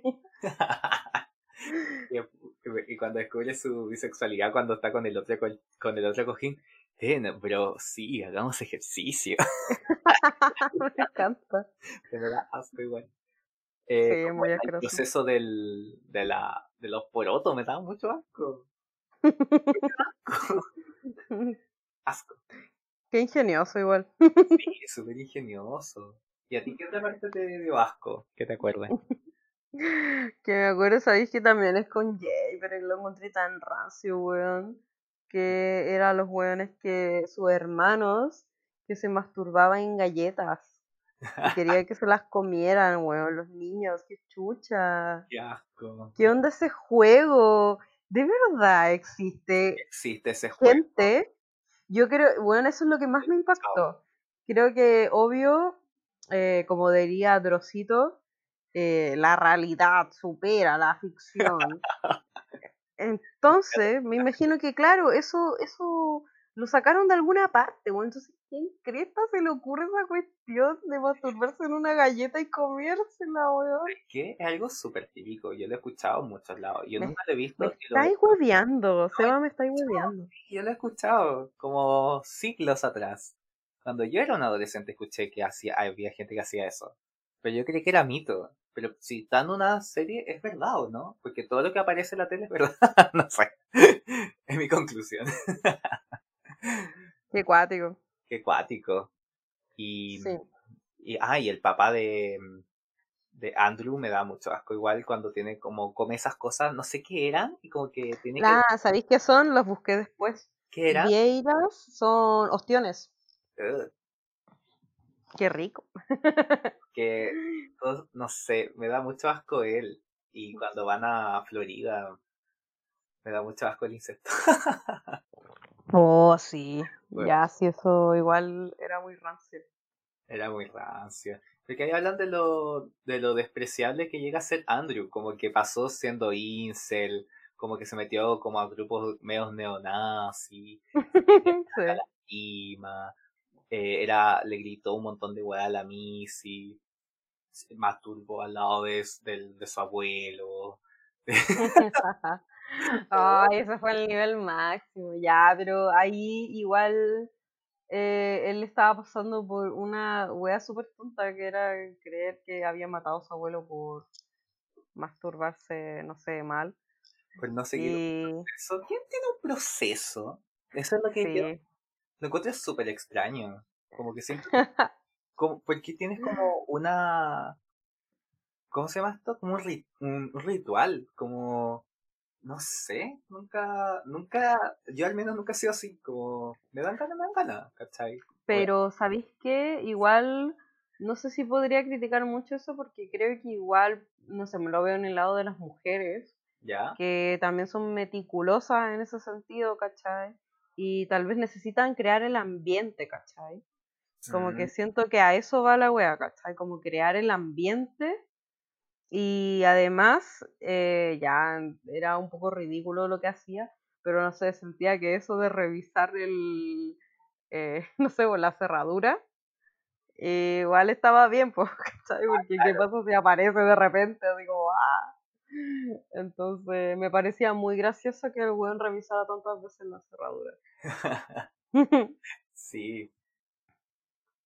Pero. Pero eso. muy obsesivo. De hecho, le dicen que es como. Casi como un psicópata. No sé. Sí. No, al, al, al Jake le dicen que es psicópata. Sí. Y la piscina de barro me acordé también de esta temporada. Ay, era. era muy bizarro, pero me gustó igual. Que al final la Lola le pegara a los hermanos. La Lola. ¿Verdad que también la Lola estuvo con Andrew? Sí, pues. Andrew, El Andrew Fuckboy. Andrew estuvo con Missy, Nick estuvo con Jesse y le dio un beso a Missy. ¿Y con nadie más? ¿O no? No, con nadie más. Ah, con la, esta otra niña, la Gina, que después ya no apareció tanto. La, la que le hacían como las pechugas antes. Ah, ya, sí. Sí, pobrecita. Yo, Mm. yo pienso en esas niñas que tuvieron como desarrollo muy precoz de eso. Y, Mm. y qué lata, weón, qué incómodo. Sí. em, todo el rato, weón. Es más, siento que pasó mucho, o al menos lo digo por mí, igual lo he visto en otras mujeres que se encorvaban, ¿cachai? Para que no se vieran tan prominentes los, los, los senos, ¿cachai? Ujú. Porque por eso, por el tema de, de ver, que la gente los ve, si weón, a mí, bueno, era típico que pasara en el colegio que a veces los buenos no te miraban a la cara, ¿cachai? Sí, Pero, no sé, la pubertad. la pubertad, la pubertad es horrible. Yo veo fotos de cuando tenía 12 años, 14 años, no sé, y era muy feo. Todos éramos feos. Yo nunca he visto a alguien de esa edad que uno diga como, esta es tu mejor versión, como que una versión, es uno, una versión atrofiada de lo que es uno ahora, como...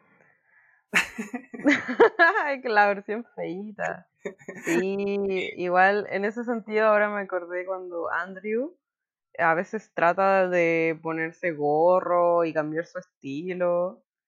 eh, y a veces me sentía un poco identificada cuando trataba de encontrar mi estilo y lo probaba todo así. Sí, es Como que verdad. me hacía chasquilla, me hacía piercing, me teñía el pelo. Em, Me di a mi corbata. Claro, me puse hasta corbata. En un momento yo en el colegio eh, igual fui eh, como masculina. Em, pero también siento que era algo para protegerme, Claro. ¿cachai? Como para alejar a los hombres, realmente. Hombres. Por Hombres con B corta.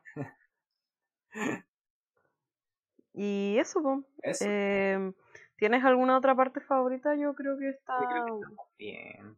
estamos bien. Ahora hablando de partes favoritas. Ya Uh, misterios misteriosos. ¿No? Encanta que improvisamos cómo introducimos las secciones. Em, ahora a Seba eh, descubrió un misterio misterioso con el que nos va a sorprender ahora. Uh, soy una ballena. Em, Soy la ballena del misterio. Uh. ya. Eh, Big Mouth, hay muchas cosas que todavía no se resuelven. Y, y, mm, esta temporada muchas personas creyeron que lo que voy a decir ahora se iba a resolver, pero eh, no pasó. Así que voy a contar el misterio misterioso. Go. en el segun- en, el- en la segunda temporada eh, sabemos que eh, Jay tiene a, a su mamá en la casa y que como que le quita la virginidad al entrenador eh, al entrenador Steve.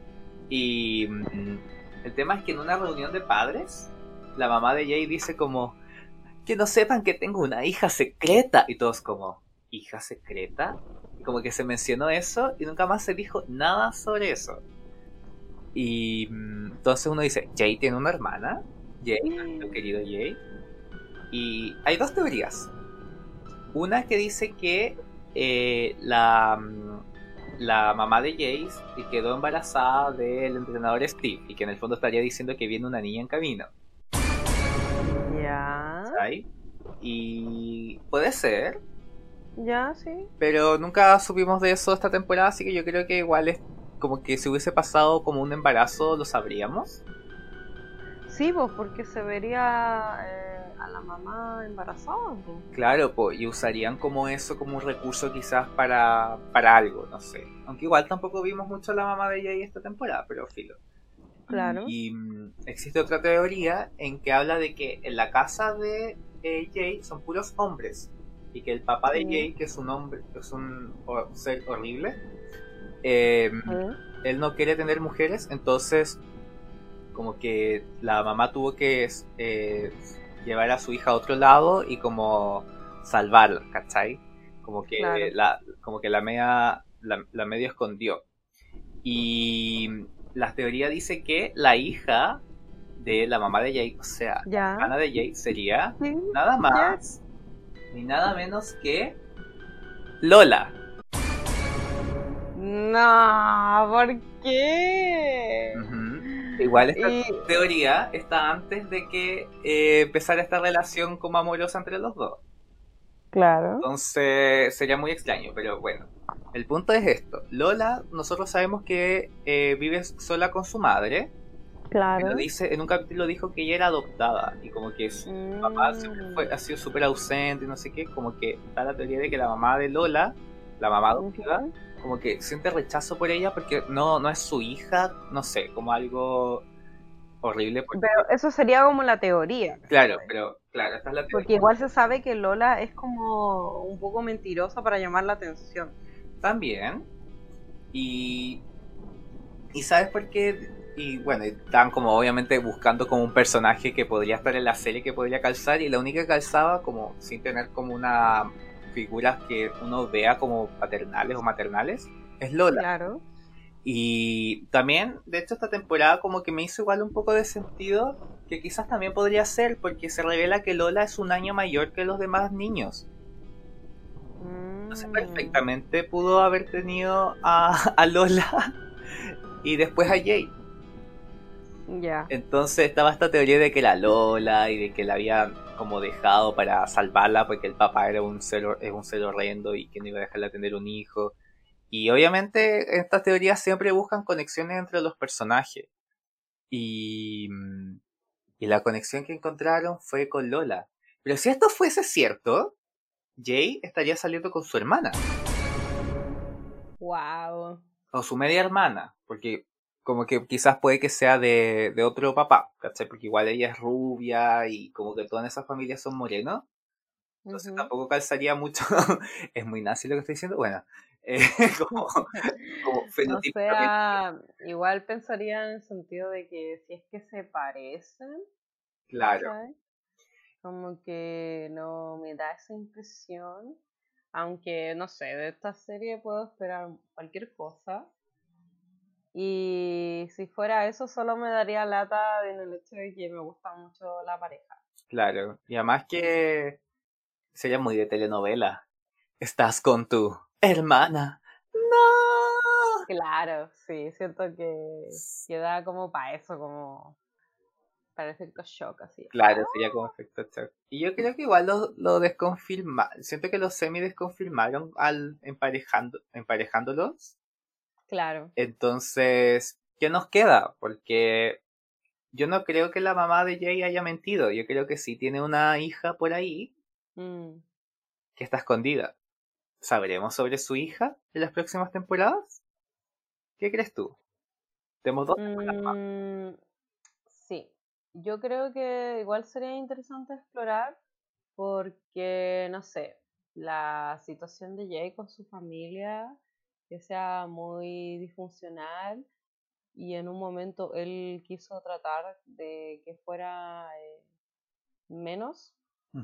Eh, siento que, claro, si fuera una hermana y, no sé, volviera a la casa y las cosas cambiaran, sería algo como muy bonito para darle un cierre a esa situación. Claro, Aunque, mm, no sé, igual me agrada que existan varios núcleos y varios distintos tipos de personas porque ya está eh, los núcleos em, cariñosos de, de Nick y no porque exista un núcleo así bien conformado tenga que existir todos iguales, po. claro. Entonces le da variedad a la serie y realismo en realidad. Sí, po. Y además que, no sé, me me acuerdo ahora que igual Jay estuvo con los papás de Nick y que Nick se había puesto celoso. Eh, Ah, sí. Y es como dices tú, po, como que no necesariamente hay que llenar todos como los, como, no sin ninguna intención, todos los huecos. Eh, como que mm, al, al final igual Jay tiene su personalidad por, por toda la historia disfuncional que tiene y yo no creo que eso se vaya a solucionar. La verdad, como que no tengo ninguna esperanza en que esa familia se va a, a reconformar salvo que muera el papá. Que lo, no sé, siento que igual es probable que lo maten porque es un ser horrible. Seguramente alguien quiere vengarse de él. Y ya, bueno, es, abogado de, es, es como un de criminales y cosas así. como abogado narco, no sé. Sí, una bola así. Y nada, pues, esa es la teoría. Mm. Sí, en verdad dije eso así como de la unión por el hecho de que si existiera como esa hermana secreta y volviera a salir a la luz, ¿cachai? Sí, así que Pero eso que cuática, lo que pensaron ahí los, mm, la gente, así como en Lola. sí, pues, y esto como que esta teoría la pensaron antes de que la emparejaran a ellos dos, pues entonces como que era muy natural Ah, pensar que podía ser ella porque era como la única como personaje que era más recurrente, que no sabíamos mucho sobre su, su familia y que se notaba que era disfuncional todo. Entonces igual tenía mucho sentido. Pero, pucha, ahora que lo emparejaron lo dudo, porque el incestuoso es Andrew. Y, y no, no sé si la serie necesita más incesto. No, por favor. No. Igual a mí me sorprendió que hayan tocado el tema del incesto. Así como, vaya, esta serie Tiene de todo. no, habla de todo. Tenemos temas sexuales, incestuosos, psicológicos. Tenemos temas de eh, más temas, eh, más y más, Masturbación. raciales. em, Raciales, po. sí, pues temas también con, con las relaciones con tus papás, ¿cachai? Pobre Jessie que lo pasó mal. Bueno, Pero bueno, no, otro, dijiste que tenía otros misterios, pero eran como fomeque. Es que no los entendí bien y tenía que explicar mucho contexto como de, y como es con mucha imagen, que había, Ah, ya. ah, hubo una temporada que hablar, hablaron mucho de que habían asesinado como una niña, como el asesino de la cola de caballo. De las col sí, eso de la coleta. Y como que en un episodio se muestra como quién podría ser, pero es muy fome contarlo así, como que es más, más visual. Y lo otro, Ah, ya. y había otra teoría que hablaba de por qué eh, solamente conocíamos algunos monstruos hormonales. La teoría obvia es que no vamos a inventar cada un monstruo hormonal por cada niño y va a estar lleno de monstruos hormonales, ¿cachai? Claro. Y hay otros que dicen que en el fondo no todos los niños tienen todavía sus monstruos hormonales y que los monstruos hormonales también se van cuando tú pierdes tu virginidad. Y, y de hecho eso se va con el profesor Stick, se va su monstruo hormonal cuando Sí, tiene pues. sexo con la mamá de Jay, con la mamá de su Ujú. mejor amigo.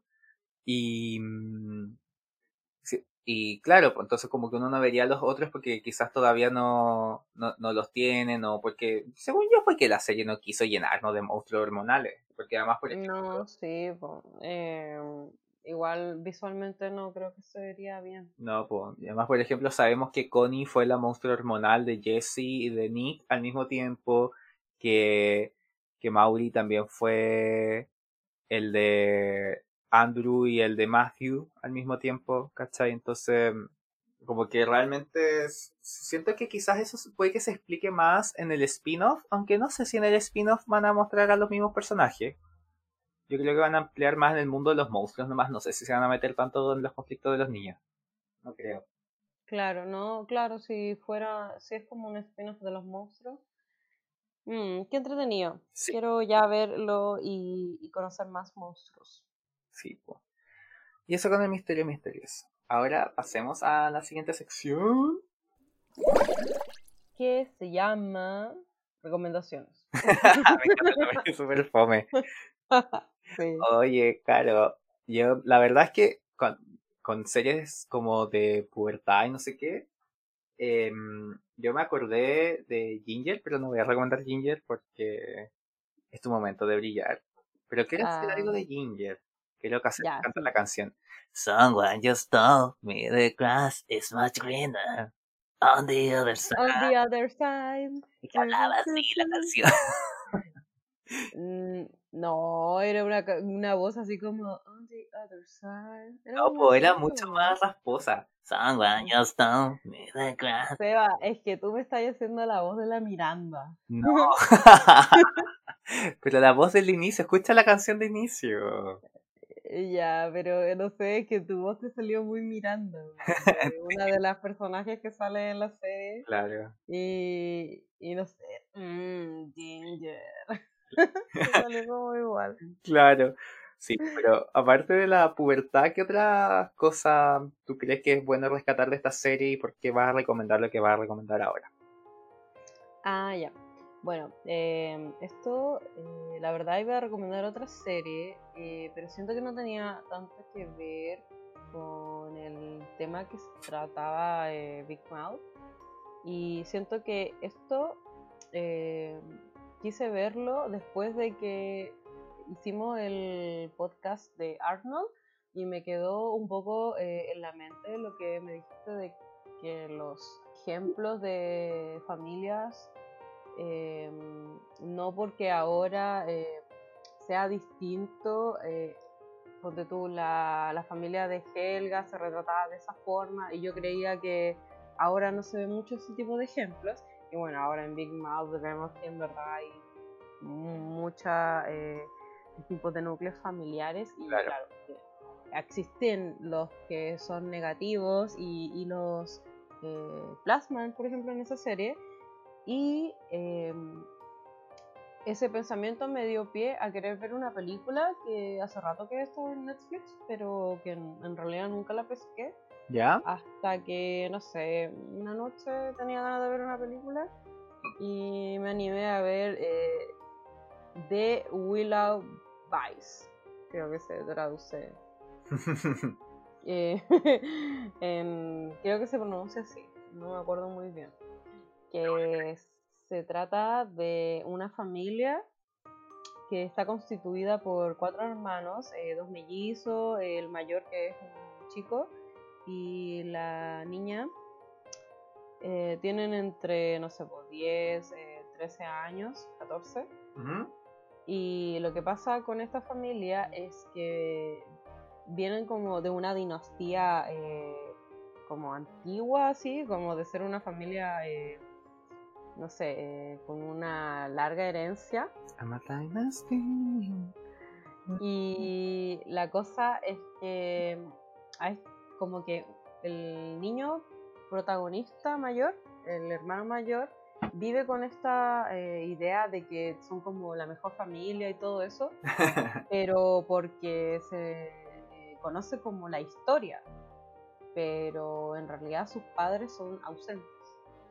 Y me refiero en el hecho en que muestran en la película que al momento de nacer ni lo pescaban, ¿cachai? Como que los padres en esa película se autodenominan como que odian a los niños.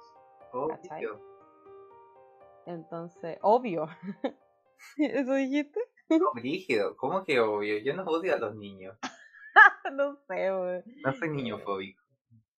Niño fóbico. No. Eh, sí, pues. Es más, como que me impresionó igual ver que fueran como unos papás tan fríos y, y crueles. Y, y me dejó pensando harto de cómo pueden eh, mostrarle como a los niños de una manera más entretenida, ¿cachai? De que existen eh, papás que de verdad no pescan a sus hijos, ¿cachai? Aunque sean de su propia sangre, aunque los hayan criado ellos, ¿cachai? Claro. Entonces, aquí muestran a estos niños que en verdad son, eh, eh, no sé, como que se valen por ellos mismos y que, ponte tú, eh, en el momento eh, llega una guagua así a su casa, como que alguien la deja fuera de la casa y ellos la rescatan, Como a Moisés. una bola así, como en una caja, en un canasto. ¿Ya? Y los papás quedan para hoyo y dicen, no queremos esta guagua. Entonces es brígido porque de verdad los papás son detestables. Oh. Y es como que me impresiona que en una película de niños los papás protagonistas sean una mierda. ¿cachai? Claro. Entonces, eh, pero lo hacen de una manera igual chistosa, ¿cachai? No como, ya, tiene sus momentos tristes, pero siento que igual la animación, que tiene un diseño de personaje súper adorable, y ponte tú, ellos tienen como un pelito de lana, ¿cachai? Entonces tiene momentos que trata de eh, eh, hacer un poco más blando eso, ¿cachai? Claro. Como el tema de que los papás odian a los niños, literalmente. Porque de verdad tiene escenas como crueles, ¿cachai? Oh, qué brillo. Pero al final igual se, se, eh, tiene la contraparte de que sea una animación como, eh, como divertida, ¿cachai? Además igual tiene un final feliz, ¿cachai? Ay, pero ¿por qué me spoileas? Quería un final triste. Ah, era siento. obvio que iba a ser un final feliz. Sí, pues, ¿cachai? Es que, claro, una mirada más positiva al hecho de que los lazos de sangre no significan mucho, eh, sino que en verdad lo haces eh, cuando conoces gente en tu camino que de verdad se preocupa por ti, ¿cachai? claro. Y eso, pues, eso, esa es mi recomendación. Los hermanos Willoughby. Willow, bye, Willoughby, no sé. Willoughby, una wea así. Una No me wea. acuerdo. está- Una weadita así. Y eso, está en. Netflix. Ya, bacán. Me acordé de Coraline, como un poco, no sé por qué. Ah, ya. Como el tema de la niña, como no se sentía como bien con sus papás porque no la estaban pescando. Claro. Me acordé un poco de eso. No eran como disfuncionales, solo eran papás muy ocupados en ese momento. Estaban como en Claro. ese momento. No, sí, po, en Coraline, eh, sí, igual ella quería atención y todo, pero también se cambiaron de casa y todo el show. Sí, Estaba como media sola la Coraline, pero no, en los Willowbys, no, los papás son una mierda. oh, Brigio. Em, y eso, pues, Eso, pues, ya, pues, yo creo que la voy a ver. Como que me sí, la voy a ver. vela. Oye, y el otro día me acuerdo que para Arnold recomendaste eh, Greg. ¿Cómo es que se llamaba? No me acuerdo el nombre bien completo. ¿Era El Mundo de Greg? Sí, ya, sí, El otro día lo pillé en la tele. ya. Y, lo, ¿En y me entretuvo harto, sí. Qué buena. Sí, así que como me acordé dije, oh, ya voy a ver esto. ¿Viste? ¿Viste que había otras recomendaciones? ¿Viste? Ah, Ah, ¿viste? ya lo veo. Sí. sí, po. Yay, qué bueno que te haya gustado. Sí, me gustó. Y eso, estamos por terminado el episodio. Muchas gracias por escucharnos. eh, a Yay. todos ustedes, nuestros pequeñines. Y yo soy Seba. Yo soy Caro, Y esto es la Choza. choza. Tele. Tele es peque- Pequeñines. Ja, ja. Ja, ja, ja. Ya, estamos lográndolo. ¡Lo hice! Ya, chaito. Besitos. Tengan una buena semana. Bye. ¿Y tú? ¿Qué tan rudo eres? ¿Eres tan pero tan rudo como para seguirnos en nuestra cuenta de Instagram? Búscanos como arroba la choza podcast y quédate actualizado de todo nuestro contenido y nuevos episodios. Sí señor, te esperamos.